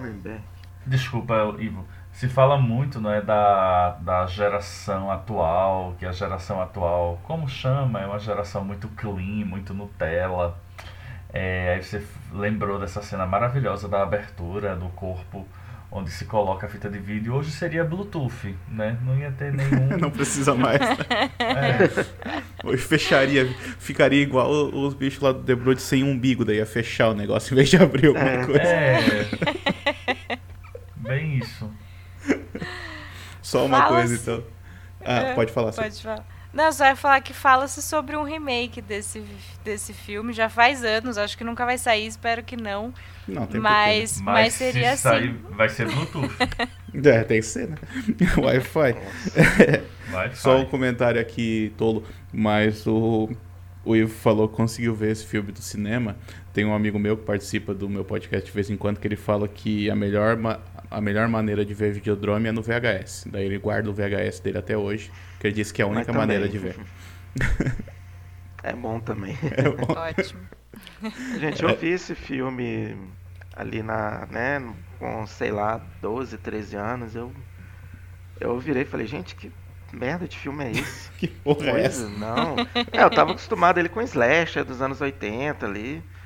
Aí eu fui rever esse filme mais velho depois e virei, ah, Tem Agora coisa aí, sim. né? Tem coisa agora aí. sim, é. Ah, muito bem. Bem, seguimos então, gente, para 86, quando é, saiu então o que eu acho que é um dos maiores, mais conhecidos filmes do Cronenberg, que é A Mosca, o The Fly, né, que é uma adaptação de um conto que já tinha sido adaptado lá nos anos 50, né, para um filme que é bem diferente desse do desse de 86. É um filme que tem o Jeff Goldblum como, como protagonista, né? Ele é um cientista que está fazendo experiências. Ai, me ajudem, gente. Teletransporte. É um, ele tem um tele, Teletransporte. é, teletransporte, é Obrigada. um experimento aí.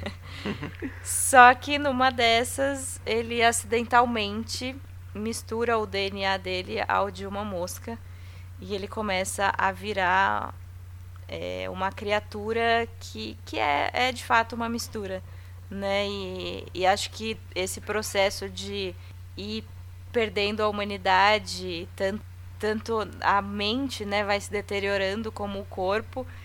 Esse é o, é o filme que mais mostra todo esse processo, né?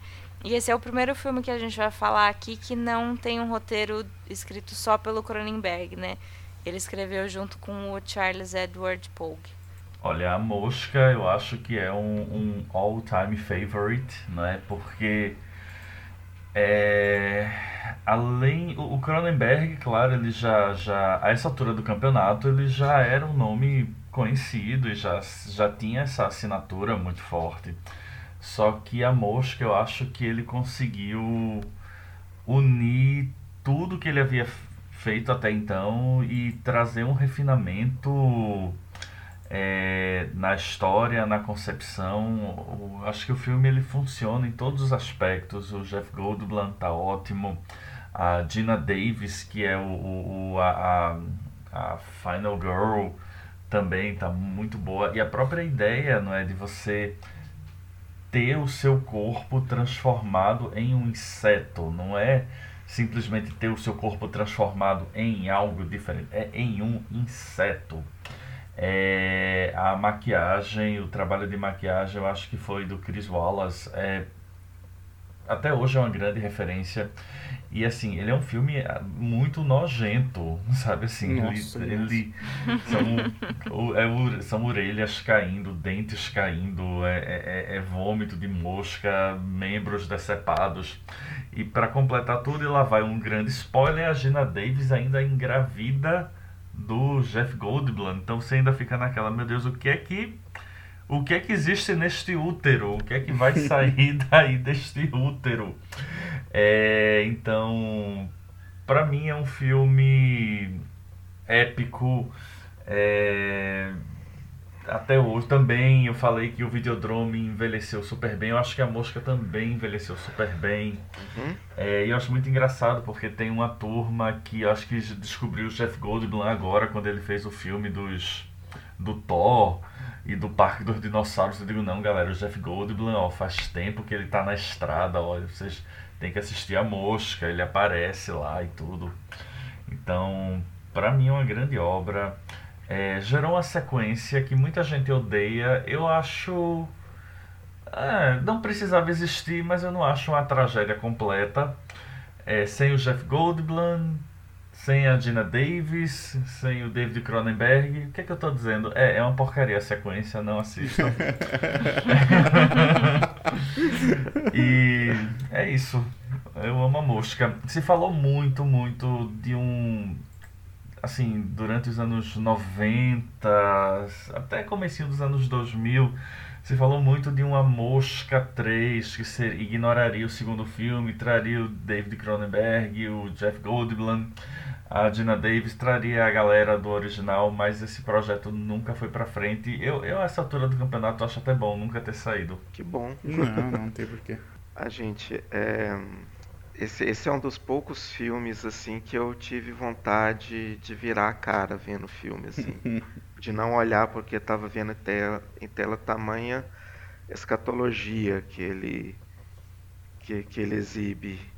Mas é, é interessante que dois aspectos assim, né, que o Seth Brundle, né, o personagem principal, ele quando ele ele funde ali o DNA, ele começa a criar habilidades ele fica forte e, e ele vai achando isso incrível, né? Ele vai mostrando o que está acontecendo com ele. Então, assim, é uma começa como uma evolução. Só que aí depois aí começa a perda que a Silvana citou muito bem, a perda da humanidade dele. É, o corpo dele vai evoluindo cada vez muito mais para o inseto do que para o humano. E isso é, é lindo de se ver em tela, assim, é maravilhoso. Gente, o lindo é ser. Eu sempre falei a minha concepção de lindo, né? Lindo é porque é muito. É muito bem feito, assim, é muito. É, é muito forte, assim, impacta muito. Então não vai achando que vai ser uma coisa bonita, assim, não, gente, porque é nojento mesmo. Não tá virando uma borboleta. Né? É, não vai virar uma é, borboleta. Não tá virando uma borboleta. E mesmo o processo de, de virar uma borboleta é bem nojento. Uhum. Agora, então, Ivo. Vocês, vocês me veem muito falando que é lindo, né? Que eu acho. É essa que é a beleza do, do cinema de horror. Quando uma coisa ela consegue é, dar o resultado ali que o diretor quer. E ele impacta muito nisso. Essa transformação dele corporal é muito forte, né? tanto na psique do personagem, né? não é nem uma psique, é uma perda mesmo de identidade. É, o que a gente vê muito nisso também no, nesses trabalhos do, do Cronenberg é uma coisa que eu, eu falei até muito no quando eu falei do filme do, do filho dele, né? O, o eu esqueci o nome é o Possessor, né, do, do Brandon Cronenberg, uma questão de perda de identidade da personagem quando ela está inserida ali naquela transformação. E a música, ela traz muito isso. E, gente, é, é incrível. É, eu também tive a oportunidade nessa mostra ver no cinema, assim, de ficar grudado na cadeira, assim, se revirando, se remexendo muito bom, adoro, amo. Agora, Ivo, eu acho que isso que você fala tão bem é de ser lindo, mas a gente olhar para o lado porque é nojento. É, me lembra muito a definição né, que surgiu anos e anos depois para outro tipo de produto do torture porn, não é? Que é essa tortura Sim. pornográfica, que era essa ideia de você botar a câmera ali e dizer, olha, é, é uma exibição quase pornográfica, assim. Você vai ver assim. Eu acho que tem um pouco disso. Ele é um, um body horror pornográfico nesse aspecto, assim. Você vai ver e vai ver muito bem, vai ver assim com riqueza de detalhes como é. você utiliza né, essa expressão para esse tipo de filme. E, e, eu gosto é porque não é gratuito. Não. Não é uma coisa gratuita ela faz todo sentido dentro ali daquele contexto daquela narrativa. Então existem filmes que têm a, muitos torture porn, inclusive, que é uma violência ali que está ali de graça. Sim. Né? E é uma coisa que eu viro e falo, o Cronenberg ele não coloca nada de graça nos filmes dele. Tudo é, tudo faz um tem um porquê dentro da trama. E essa escatologia, ela faz muito sentido de ser exibida como ela é exibida no, no filme. Ela não. Tipo assim, uma. Né, um, se fosse uma coisa over, ele não teria impacto nenhum, assim. Uma transformação que eles né, tirassem, não mostrassem a câmera, colocassem só barulhos, sons, como muitas vezes fazem. Funcionam em outros tipos de narrativa, mas nessa eu acho que ela não é, ela não é gratuita, ela é totalmente condizente com o que o, o filme tem a dizer ali. Sim, total. Uhum. Com certeza. É, uma coisa que eu evitei durante muito tempo voltar para esse filme, porque eu tinha uma lembrança muito forte dele, né? De quando eu tinha visto na minha adolescência. E eu pensei assim, porra, vou ter que. Eu tava evitando isso há muito tempo, mas vou ter que retornar pro filme, assim, pra essa nojeira toda e tal. E olha que eu vejo muita coisa nojenta, mas esse daqui, ele tinha se fixado na minha cabeça, sabe? Aí tá, retor... O que a gente é... não faz pelos podcasts? O que, que a gente não faz, né? É. Então. é... E aí, assim, revi, ele tá disponível aqui no Brasil, acho que tá naquele Star Plus, tá com uma qualidade legal até. Aí revi lá e tal. E assim, algumas coisas que eu lembrava e outras que eu não lembrava. Uma, uma, uma coisa que eu não lembrava é de, do tom trágico do filme mesmo, porque ele, ele tenta ser realmente um, um romance, né? E aí não dá certo. Só que ele mantém essa uma certa esse tom trágico mesmo até o final, assim, porque ele não é um, um mero vilão, assim, né? ele não se transforma uh, de tal maneira a, adentrar de uma vez, de uma hora para outra, a vilania, assim, ele é aos poucos e ainda assim você vê que ele sente muito remorso daquilo que que ele está fazendo, só que ao mesmo tempo meio que não tem muito controle, então você vê que aquilo vai mudando as ideias dele, tanto é que no final ele fala ele tá falando coisa de vamos entrar nós dois na máquina, porque daí a gente vai se transformar numa única pessoa, como se aquilo fosse uma boa ideia, sabe? Então, mas é que se acompanhou o processo dele até ele chegar naquele momento, e principalmente porque tá ancorado numa atuação muito boa. Então é daí a importância de ter um bom ator. Né, como protagonista ali, e o Jeff Goldblum tá muito bem no filme, porque ele passa um pouco dessa leveza do personagem que eu acho que é necessário no final, porque a, a maneira como ele reage, a, algumas situações, tipo, na primeira vez que é, a, a, orelha dele cai, assim, você vê que ele tá meio que assustado, mas ele tá mais envergonhado do que tá assustado, tipo, envergonhado porque ela, porque ela viu aquilo acontecer, sabe? Então, esse tipo de coisa, esse tipo de nuance que eu, que eu notei agora. E aí, o que, que tinha ficado na minha cabeça? Isso que é o mais interessante, porque o filme tem muita cena nojenta, tem inclusive essa que virou GIF na internet, da cabeça se abrindo e tal. Mas o que mais me marcou foi aquilo que ele não mostra. Porque tem um momento em que ele começa a fazer os seus vlogs ali, mostrando como é que é a vida dele, e aí ele vai descrever como é que é a alimentação dele. E a gente já tinha visto um pouco disso, tem uma hora que ele meio que vomita um líquido branco, e depois, em um outro momento do filme, ele joga esse, esse mesmo líquido no braço do cara e, e corrói a, a, mão do cara, se não me engano. É, que é um, é um ácido, né, que ele joga, e aí e, e nesse vídeo ele está descrevendo como é que ele faz. Então ele joga esse ácido na comida para dissolver a comida e depois ele absorve isso de volta. Só que a gente não vê isso. A gente só vê a reação de uma pessoa que está assistindo aquele vídeo. E isso foi o que mais ficou na minha cabeça esses anos todos. Aquilo que o filme não mostra. Porque aquilo que o filme não mostra, tu tem que montar na tua cabeça e nada é, é pior do que aquilo que tu monta na tua cabeça, sabe? Uhum. Então, assim, porque se tu tem a imagem, tu vê a imagem, tu pode ficar marcado por causa dessa imagem, ou tu pode esquecer essa imagem completamente.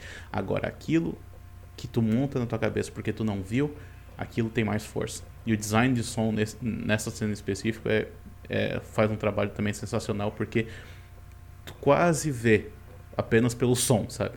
Só que tu não vê e aí tu é obrigado a montar na tua cabeça. E isso ficou comigo por, sei lá, 20 anos, sabe? Sim. Ai, gente, meu estômago até embrulhou aqui agora, enfim. a janta tá pronta. Obrigado, Daniel, por você ter me lembrado dessa cena. Eu tive que rever o filme inteiro. Então eu vou compartilhar isso com vocês. Fazia uns 15, 20 anos que eu não via esse filme. Vocês me fizeram rever. Agora eu vou, vou compartilhar o meu nojo com vocês. Vamos Daniel, fazer então eu vou só complementar. Vou só complementar, não complementar, né? Você complementou que eu falei que às vezes aquilo que, que do o fato do filme mostrar isso é necessário e que às vezes o, tem, tem cenas que não mostram é, ao contrário de outros filmes e que funcionam também. Isso nesse filme também está inserido e funciona, como você mesmo disse, está aí toda a genialidade do, do Cronenberg nesse filme, de saber como encaixar cada, cada técnica ali na narrativa. Exatamente. É um gênio, gente, meu Deus. Muito bem. Seguindo então, gente, para 88, é quando aconteceu o lançamento de Gêmeos Mórbida Semelhança ou Dead Ringers. É, é um filme baseado em um livro chamado Twins, do Barry Wood. Também é um roteiro coescrito pelo Cronenberg junto com o Norman Snyder. E nesse filme a gente acompanha dois ginecologistas que são gêmeos idênticos, ambos interpretados pelo Jeremy Irons, maravilhoso. É, são o, o Elliot e o Beverly. E é, eles são tipo super aclamados assim. É, eles têm uma clínica particular é, em que eles ajudam mulheres que têm problemas de fertilidade. É, e eles fazem uma brincadeirinha de muito mau gosto, que é, às vezes, é, se passar pela mesma pessoa quando estão saindo com uma mulher. Então, eles compartilham a mesma mulher. Porque o Beverly tem mais dificuldade de, de conhecer mulheres, né? De se relacionar com pessoas. Então, o Elliot meio que faz a primeira parte, que é conhecê-las. E depois ele passa pra frente. Uma graça. Uhum. Uma coisa que, que eu já queria apontar só é que o interesse amoroso, então, do. Mais do Beverly, né? É, nesse filme é a, a Claire, que é uma atriz, e ela vai, ela conhece os dois porque ela vai é, na clínica, né? Ela não conhecia eles como gêmeos, né? Ela acha que é uma pessoa só.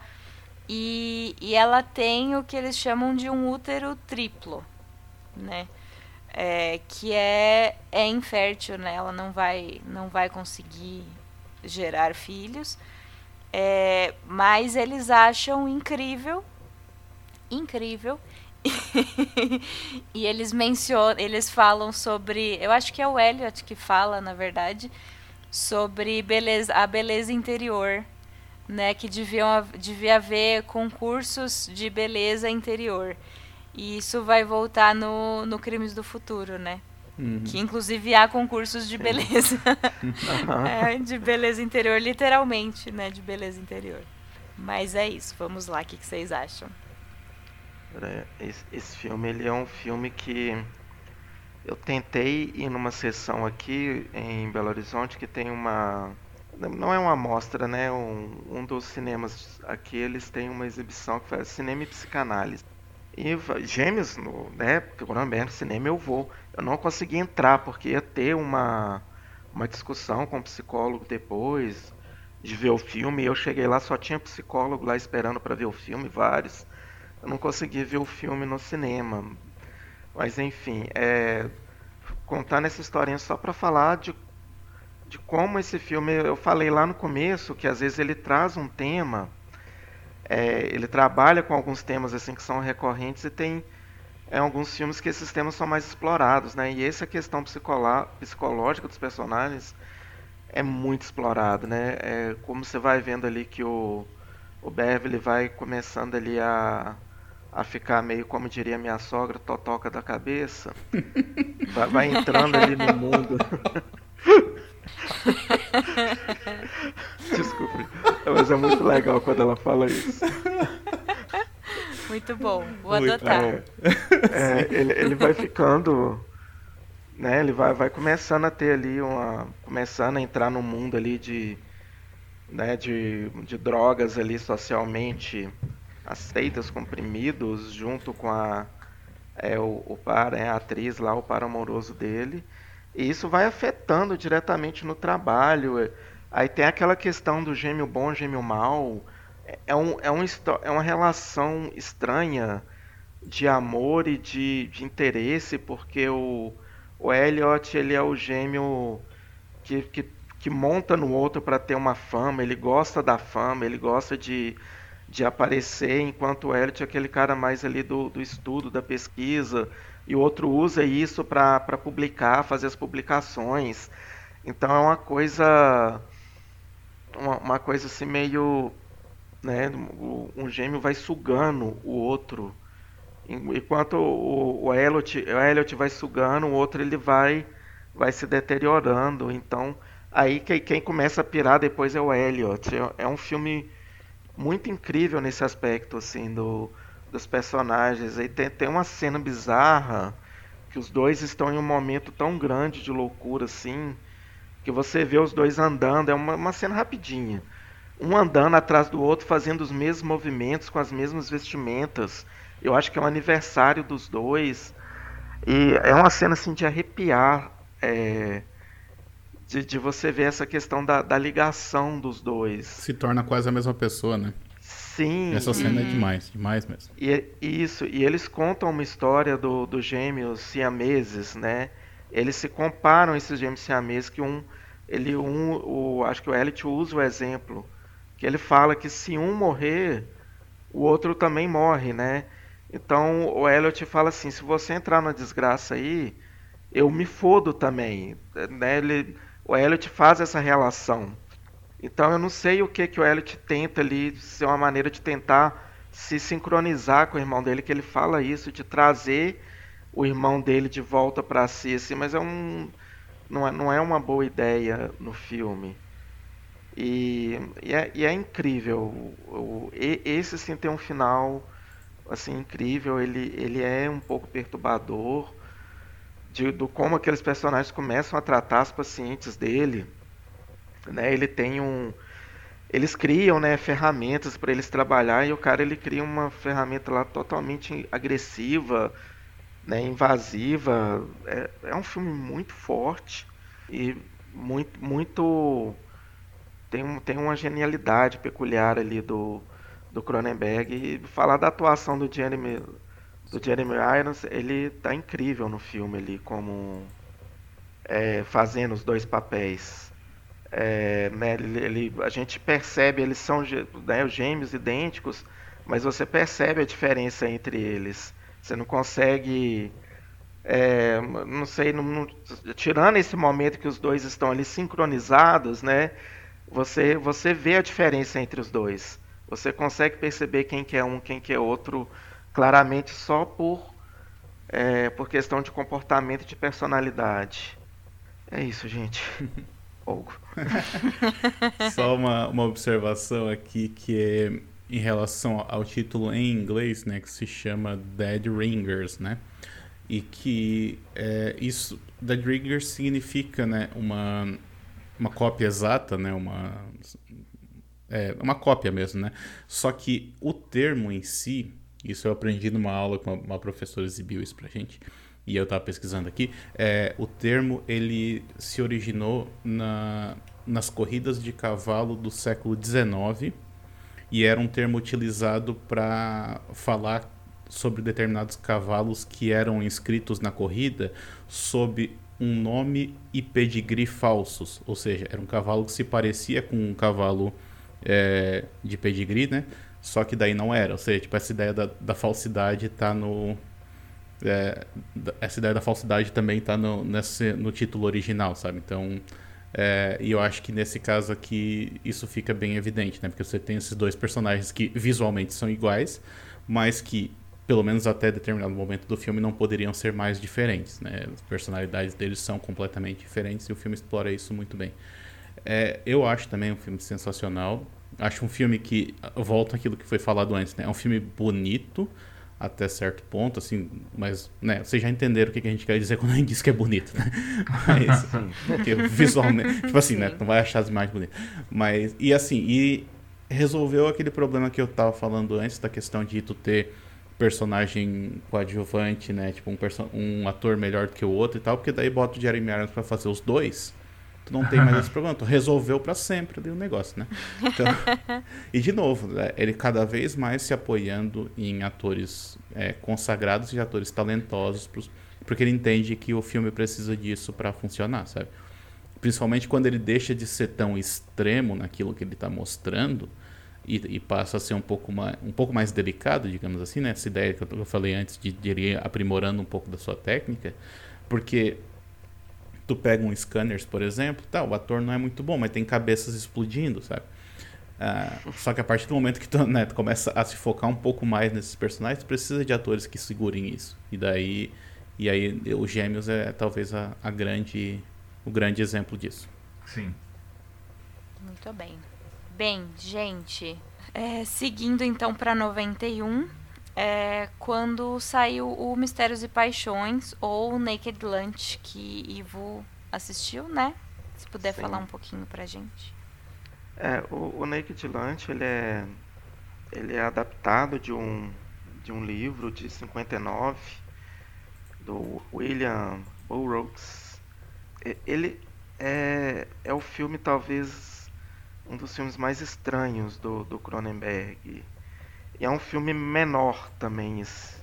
Ele ele é um filme que é uma, me, me parece uma produção mais barata, mais contida. Mas ele, esse filme ele se passa ali em Nova York, 1953. Tem um, um personagem chama Bill, acho que é Bill Lee, interpretado pelo Peter Weller, é, que quer ser um escritor, mas ele trabalha com é, detetização, né? É, exterminando insetos. Só que ele vai tendo problemas no, no trabalho, porque o, o, o estoque dele de inseticida vai acabando, ele corre um risco ali.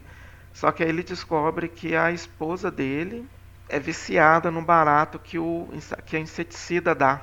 E, e o Bill, ele estimulado ali, ele, ele experimenta essa inseticida e aí ele começa a viajar. Ele vai para um universo totalmente louco. É, a máquina de escrever é um, é um inseto, um besouro gigante que conversa com ele. E, e é daí para cima. Ele, ele vai para o mundo estranho. Aí ele entra num, num clima meio no ar, que tem alguns seres estranhos. E, e ele está ali envolvido numa conspiração, numa empresa ali que quer.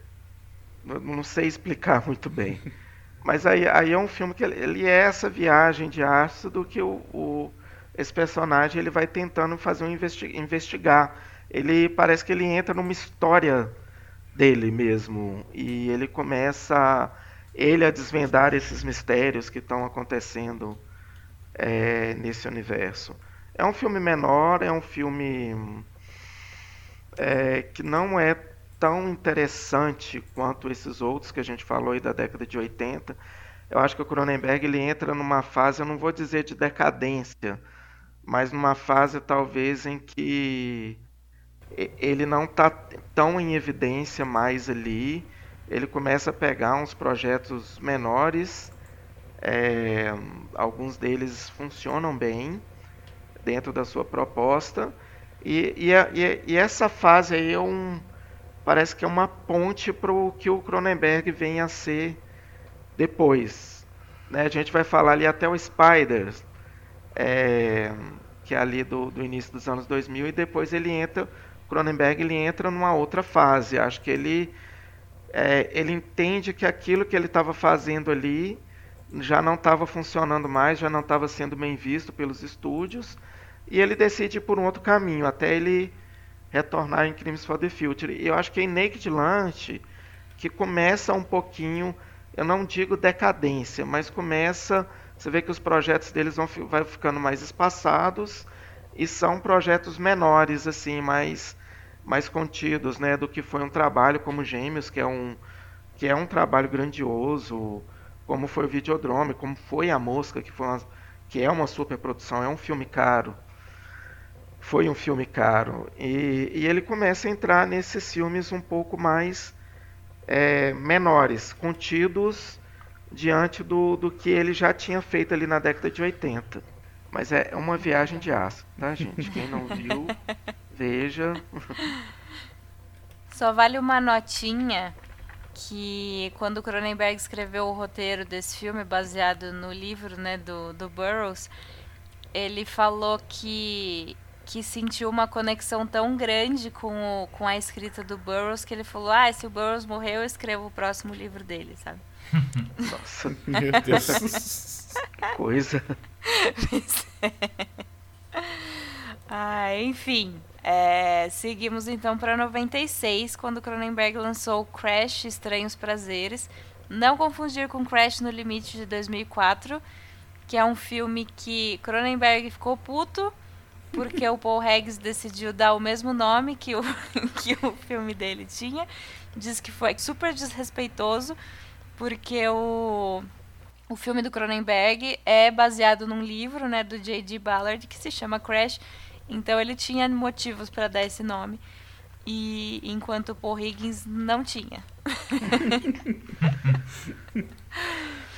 mas, mas o Crash do Cronenberg é uma doideira é, que envolve pessoas que têm é, uma energia sexual despertada com acidentes de carro. Né, basicamente.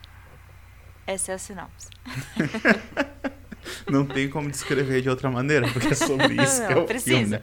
Precisa. Mas, mas também, de certa maneira, é, apesar de tudo isso que a gente já falou sobre é, a maneira como, por exemplo, como ele trabalha a questão do sexo, eu diria que esse é o filme mais sensual dele. Porque uhum. Uhum. ele consegue ele consegue trazer esse sentimento que esses personagens têm, né? Tipo, essa excitação que eles têm e ele consegue transformar isso em imagem, então se torna um filme extremamente sensual, apesar de que, lógico, tu tá vendo um bagulho que é bizarro, né?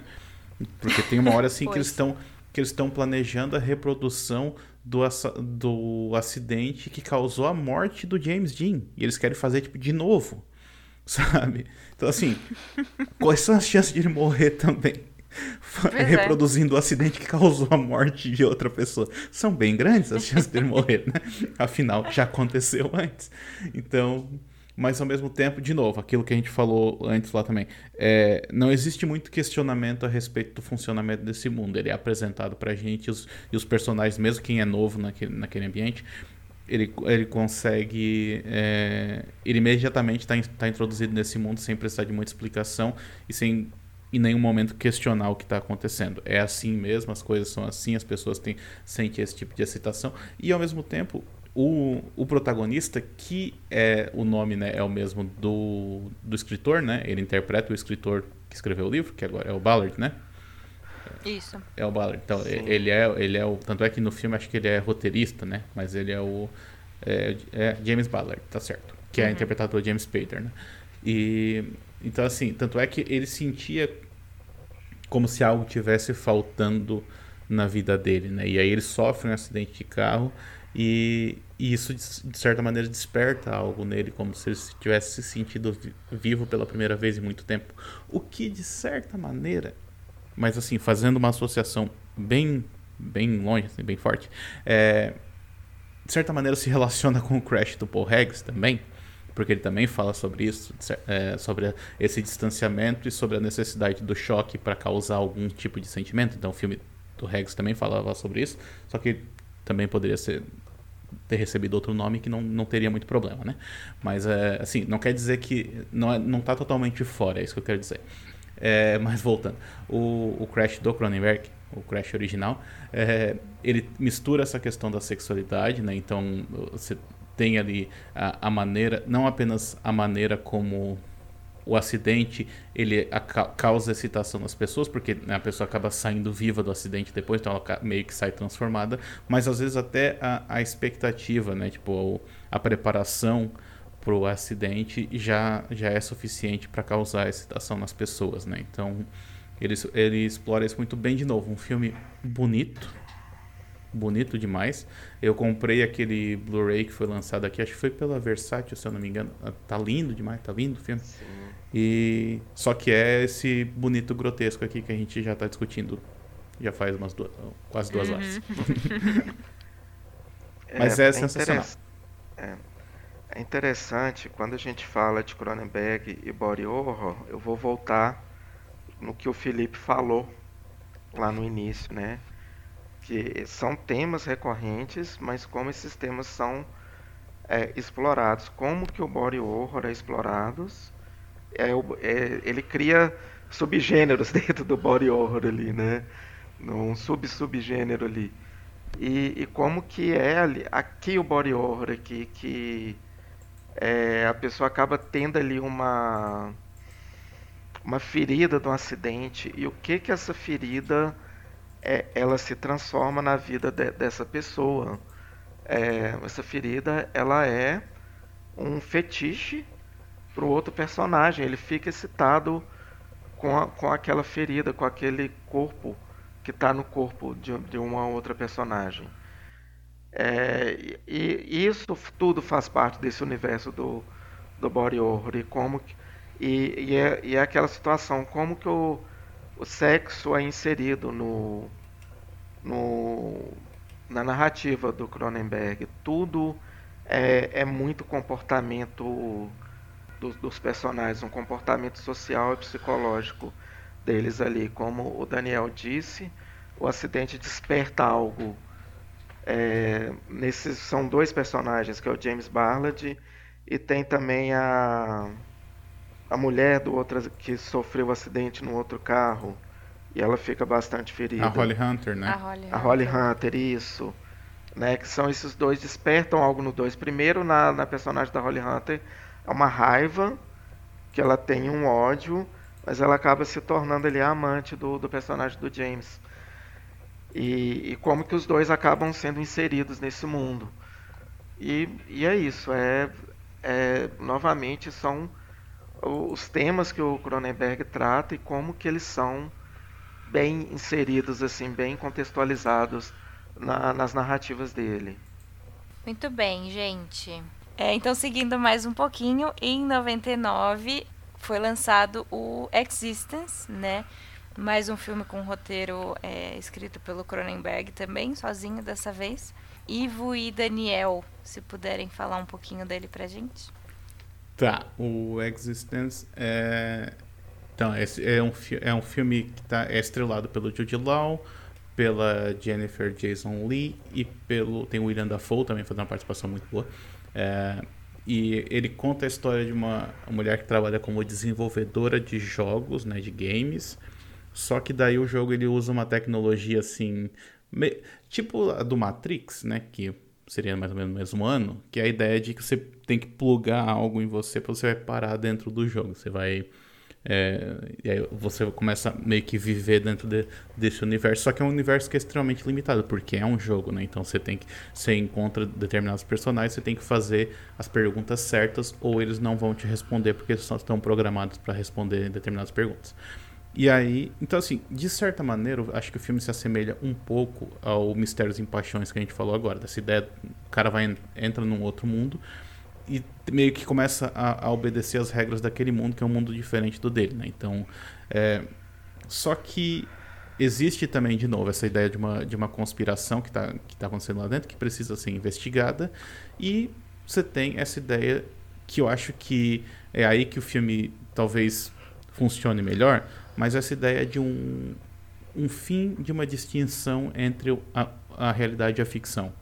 Que chega um momento do filme que você não, não sabe mais se aquilo que tu está vendo é real ou não é, e de certa maneira deixa de fazer importância, se, deixa de ter importância se é real ou não.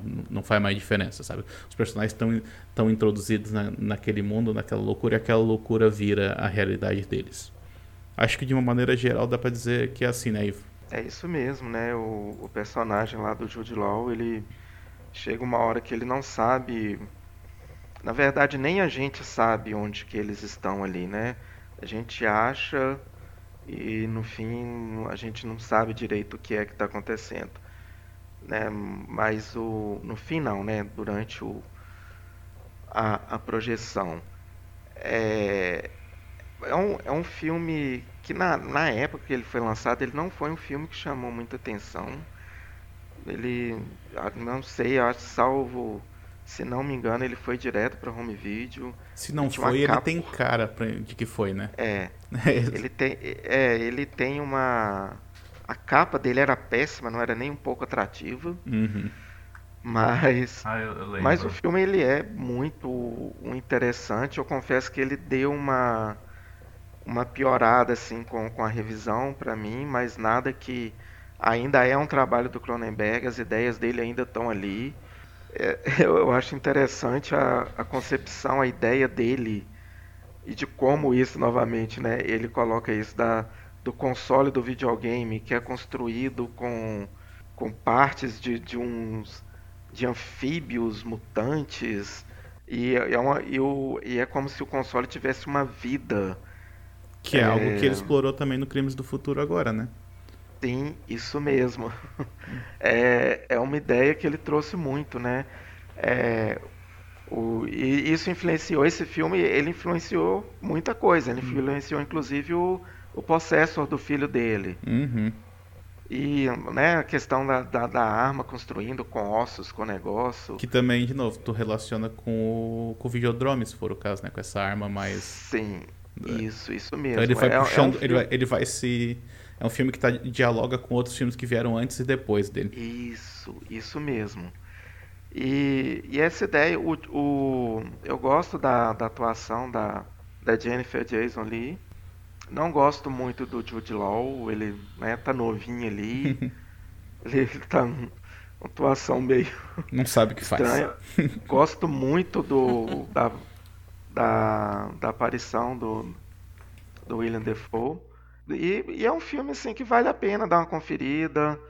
É, quem não viu ainda, dá, dá uma olhada. É, é interessante você fez, você fez esse paralelo com Matrix, né? Foi lançado ali justamente na mesma época. É, não que um tenha sido né, aproveitado do outro, se influenciado, copiado. Acho que não tem nada a ver, que até são até mesmo é, um pouquinho diferentes assim do, dos caminhos que ambos tomam. Mas ele, ele é um filme que, que eu, eu gosto disso, porque ele trabalha bem essa questão do, do, do que, que é real, do que que está ali no do que, que é o jogo. Na hora que você acha que eles saem do jogo, eles estão eles ainda estão dentro do jogo. É, é muito legal e, e, e, vai entrando assim, tipo o, o Incept, a origem, o sonho dentro do sonho, é meio que o jogo dentro do jogo. Eles vão entrando, vão aprofundando ali. Cada vez tem ali consoles mais evoluídos no mundo que eles vão criando. E tem essa questão da conspiração contra personagem. É, é um filme interessante, assim, mas foi como eu disse ali, essa década ali de 90, acho que tirando Crash, ele foi uma década de filmes menores do Cronenberg, de filmes mais é, contidos ali na narrativa dele do, do que ele está do que ele estava fazendo até até então. É, só, só um parêntese, eu, eu fiquei até curioso agora, porque eu vi o filme, não. Assim, achei ok e, sim, nunca mais revisitei. Ouvindo o Ivo, tô até curioso, porque eu lembro de ter achado, tá, ok, mas nada mais, e aí meio que deletei da memória.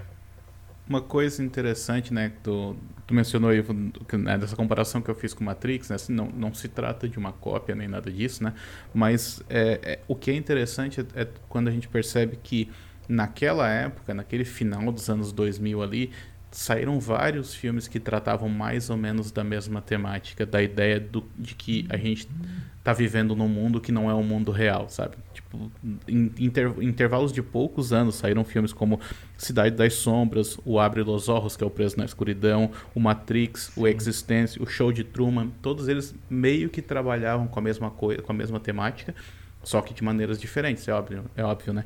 Mas todos eles estavam trabalhando com essa ideia de que o mundo que a gente vive não é o mundo real. É, é era algo que estava pairando assim na cabeça das pessoas nesse final de milênio, assim, né? Tipo de é, e que acabava sendo trans, transferido para os filmes de alguma maneira. Então não, não, é, não é uma questão de uma cópia, mas de algo que estava que estava acontecendo naquela época. Isso, bem bem colocado, Daniel. Muito bem. Bom, então vamos finalizar, gente, com um filme de 2002 que é o Spider Desafie Sua Mente. É, é baseado num, num conto, eu acho, também do Patrick McGrath. E ele mesmo que escreveu o roteiro, então esse roteiro não é do, do Cronenberg, né? É, Ivo, você que viu literalmente agora há pouco, né? Antes de, de começar a gravar. Eu, eu tinha visto esse filme na época que ele foi lançado e eu achei incrível na época. Eu vi de novo, continuei achando ele muito bom. É o Ralph Fiennes, que é o personagem quando criança chamado de, de Spider. né, mas é o Clegg, ele tem o nome de Clegg. É, ele já é um personagem ali que logo na primeira cena a gente já vê que ele, eu vou usar o termo de novo, desculpa gente, totoca da cabeça. é. A partir de agora só pode Usa usar sempre. esse termo. Pois é. É, só pode. Pois é, você vê ali que ele, ele é um sujeito que ele, né, outro, outro termo também que é muito usado, ele não, não bate bem, bate biela. É, ele, ele vai pro... Só ele- vai ele vai pro- isso. Ele vai tipo para um lar assim que, que cuida de pessoas que estão em tratamento psicológico, talvez eles vão sendo ali aos poucos inserindo numa sociedade. É um lar que tem outros, eles são, são cuidados. E, e o personagem do Ralph Fiennes é um cara que ele está sempre pensando em alguma coisa, ele está sempre com um caderninho anotando. A mente dele está sempre trabalhando. E durante o filme a gente vai, ele vai revisitando a infância dele. E na, na infância dele, ele era uma criança que ele trabalhava com cordas, ele fazia, ele tinha uma habilidade com as mãos de fazer cordas, então ele brincava e ele fazia umas coisas, umas teias no quarto dele, e ele conseguia de certa forma até manipular algumas coisas com essas teias. É, ele era solitário, dava para perceber quando criança era solitário, ele tinha ali como companhia a própria mãe, que ele era apaixonado, um pai ausente, é, meio que abusivo ali com a mãe, e a gente vai, vai vendo que as, nessa memória ele perde essa mãe. E ele acredita que o pai foi o responsável pela morte da mãe, junto com uma amante dele, que seria uma. Era. Não sei bem se uma prostituta, mas era uma mulher que o cara se envolve puramente sexualmente com ela. Só que é, a- enquanto ele vai, ele vai, a gente vai vendo, ele vai, vai retornando ao passado, a gente questiona algumas coisas porque tem cenas que não tinha como ele ele reconstituir porque ele não estava presente. Aí a gente vira e fala assim, mas como Cronenberg você está fazendo isso? Ele está reconstituindo algo que ele não estava presente ali, não faz sentido. Mas faz todo sentido. Eu não vou entrar nos detalhes né, do que acontece, é bem perturbador. Inclusive, é, eu, eu descobri depois que uma atriz, a Miranda Richardson, ela interpreta dois papéis, não vou falar quais. Ela está totalmente diferente nos dois papéis e, e é incrível a atuação dela. Engana você que você saca só no final é, que essa personagem era a mesma pessoa. E, e é um filme muito instigante, ele te prende assim do início ao fim, você não consegue, você entra na na mente do, do Spider, do, do personagem do Ralph Fiennes. Ele foi né, selecionado para Cannes, né? Acho, acho que a maioria dos filmes do Cronenberg vão para Cannes, né? Cannes adora o Cronenberg. Mas ele realmente ele é, ele é um filme incrível, ele ele é ainda é um filme menor, é um filme muito muito barato, né, em termos do que do que eu digo que ele fez ali nos anos 80 com o Videodrome, com a Mosca, com os Gêmeos. Ele é um filme muito barato, são poucos personagens, poucos ambientes, mas muito bem narrado, muito bem amarrado, né? Muito bem encaixado e, e um puta plot twist assim no final. E um personagem tanto adulto quanto criança muito complexo, muito enigmático.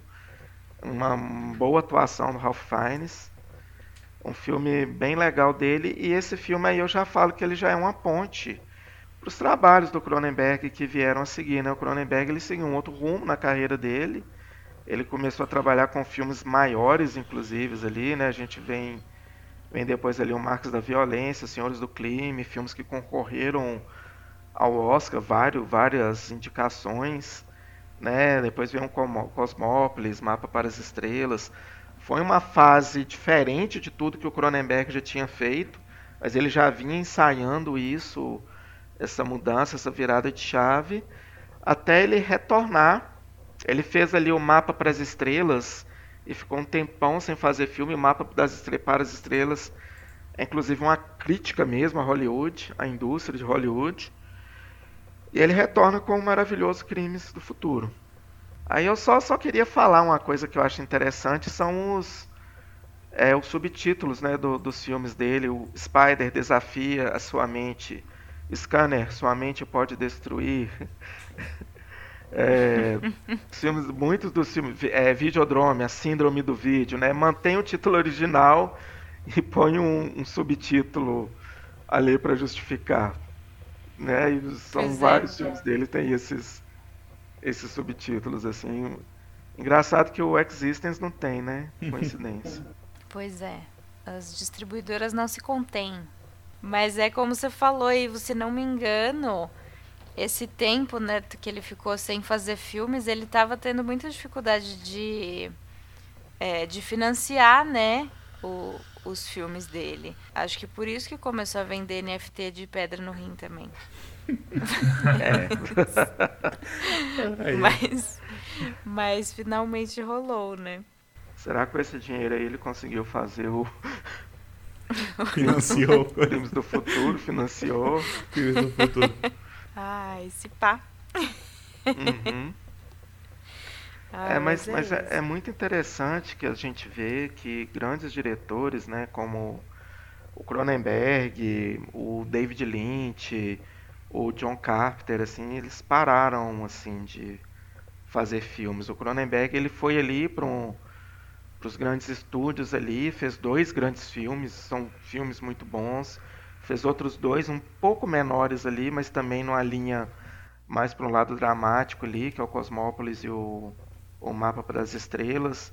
Mas ali eu acho que ali o Marcas da Violência e Senhores do Crime foi uma coisa ali que o Cronenberg tipo assim, né, foi contratado, fez dois filmes ali de né, que tiveram uma grande repercussão, várias indicações a prêmios, né, grandes atuações, não que os outros não, não tenham tido, mas foram filmes que foram muito relevantes, é, não vou dizer relevantes, que o, todo o trabalho dele é relevante, mas que deram um impacto maior na carreira dele, assim, de, de visibilidade.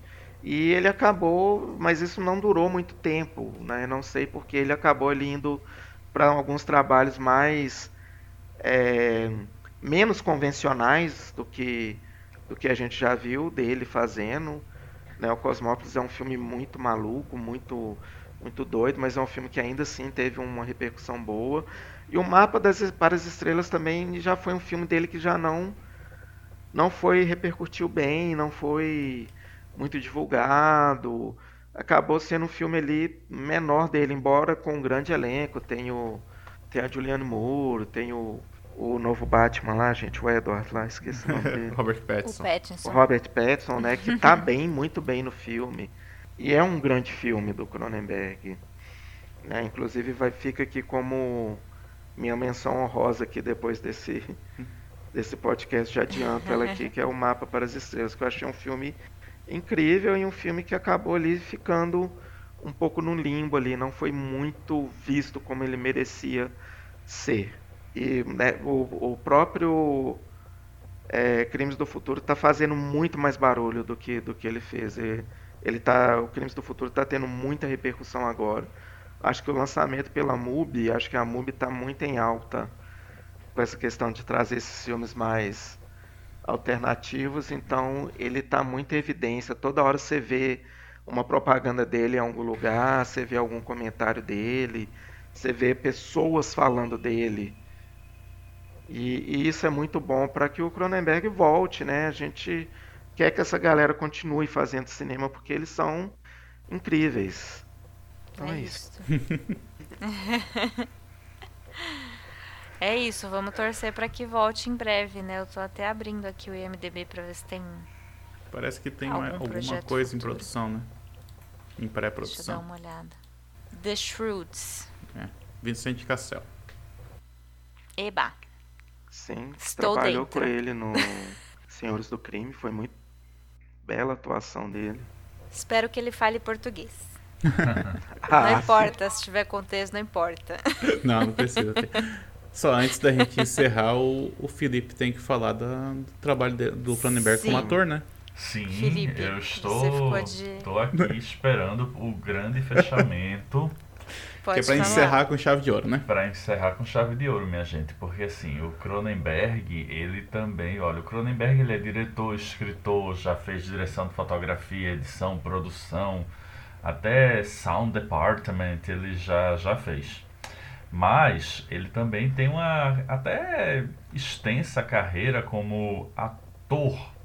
Sim, ele já fez algumas participações, é, inclusive em filmes que ele próprio dirigiu. Então ele trabalhou em A Mosca, é, o Videodrome, é, os Gêmeos, Mórbida Semelhança. Então ele tá lá, ele tá fazendo lá o Alfred Hitchcock, né, fazendo aí suas participações. Porém, eu quero destacar dois filmes. O primeiro é o Raça das Trevas, que é um filme que foi é é um filme meio meio assim meio underground do Clive Barker. É, ele é ali do final do ele é de 1990, na minha cabeça ele era final dos anos 80. É, e acompanha um jovem, um, um personagem que vai bater. É é meio problemático esse rapaz, ele vai bater num local meio bizarro assim, onde existe uma galerosa, só que essa galerosa é formada por monstros, e esses monstros vivem escondidos da humanidade. E o. e, é, Inclusive é um filme que tem um trabalho de maquiagem muito legal na concepção dos monstros. Mas foi um filme que não, não, não bateu, não, não, assim, ele não, não fez muito sucesso. Ele tem essa pegada de humanizar os monstros. A turma não gostou muito, não. E o, o Cronenberg ele faz um dos papéis principais do filme, inclusive. Então ele está lá, né, mostrando toda a sua veia artística. Porém, o que eu acho que é o ponto máximo na carreira de ator do David Cronenberg, por favor, quem discordar, dane se você está errado.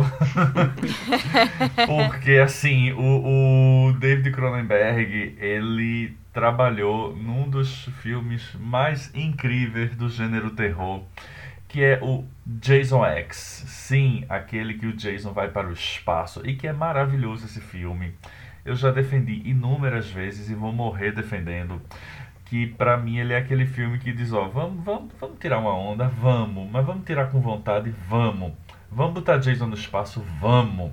E aí pra completar a cereja do bolo, o David Cronenberg é convidado e aceita fazer uma participação no filme. Ele faz o papel de um, um, um militar, um, eu não sei ao certo exatamente o que ele é, mas a, a participação dele é logo no começo do filme. O Jason ele tá preso e ele não, não assim, numa, numa espécie de é, é, laboratório, qualquer coisa militar.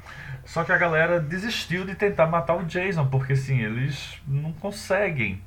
E aí o personagem do David Cronenberg, ele diz, não, então eu tenho uma solução. Como ele tem a habilidade muito grande de, de regenerar tecido, vamos estudar o Jason. Só que para isso a gente tem que tirá-lo daqui e levá-lo para outro lugar. E óbvio que dá tudo errado, Jason foge, mata todo mundo, inclusive, minha gente, ele mata o David Cronenberg, que eu acho assim um brilhante, assim, aqueles momentos que você sente orgulho do cinema de terror e de gostar do cinema de terror, porque assim, você vê o David Cronenberg no filme do Jason no espaço sendo morto pelo Jason é para você encontrar o David Cronenberg e dar um beijo na testa dele e, e, e se curvar diante de, dele e dizer você é incrível e você ainda fez o Jason X. Então, assim, é, queria só dizer isso, que o David Cronenberg fez algumas outras participações, mas obviamente que nenhuma chegou aos pés de Jason X. é, mas é, não deixa de ser também alguma, algumas participações curiosas. É, e ele fez, inclusive, aí galera que curte Star Trek, ele faz um personagem, eu não assisti, mas aqui diz que ele faz inclusive um personagem no Star Trek Discovery. Então, assim, não sei muito bem. É, mas está lá também, ou seja, ele está em todas as áreas, inclusive no cinema interpretando personagens. Então é isso, eu queria fechar com chave de ouro esse podcast dizendo que a filmografia do cara é incrível, é invejável, ele é um dos monstros vivos e ele está em Jason X. Eu acho que essa sim. O currículo Lattes dele ganha pontuação por conta disso. Com certeza. Sim, ganha muito. Com certeza. Sem dúvidas. Acho que não, não tem como melhorar, né? Não tem como terminar de, me de maneira melhor do que mencionando Jason X. Pois é. Olha Vou só. até assistir de novo. Só se conseguirem botar uma participação especial dele na temporada 2 de Chuck e a Tiffany matar ele. Pra Ah, mim, só, só falta isso. Nossa, é por muito favor. Sim. Perfeito, gente. Façam isso acontecer, então. Vamos começar uma campanha. Por favor. Bom, então acho que é isso. É, falamos bastante, mas será um episódio só. E como sempre, pessoal, contem pra gente, né, é, suas impressões sobre os filmes do David Cronenberg. É, podem falar dos que não comentamos também, né, mesmo que entrem em, em outros gêneros, assim. A gente espera os comentários de vocês no site, nas nossas redes sociais. Falem com a gente, porque a gente gosta muito de receber um retorno de vocês, ouvintes. E então, obrigada, colegas, por mais essa gravação. Foi muito divertido. E até a próxima, gente. Valeu, galera. Até Até, mais. a Tchau, tchau. próxima. Valeu, galera. Uhul. Até mais.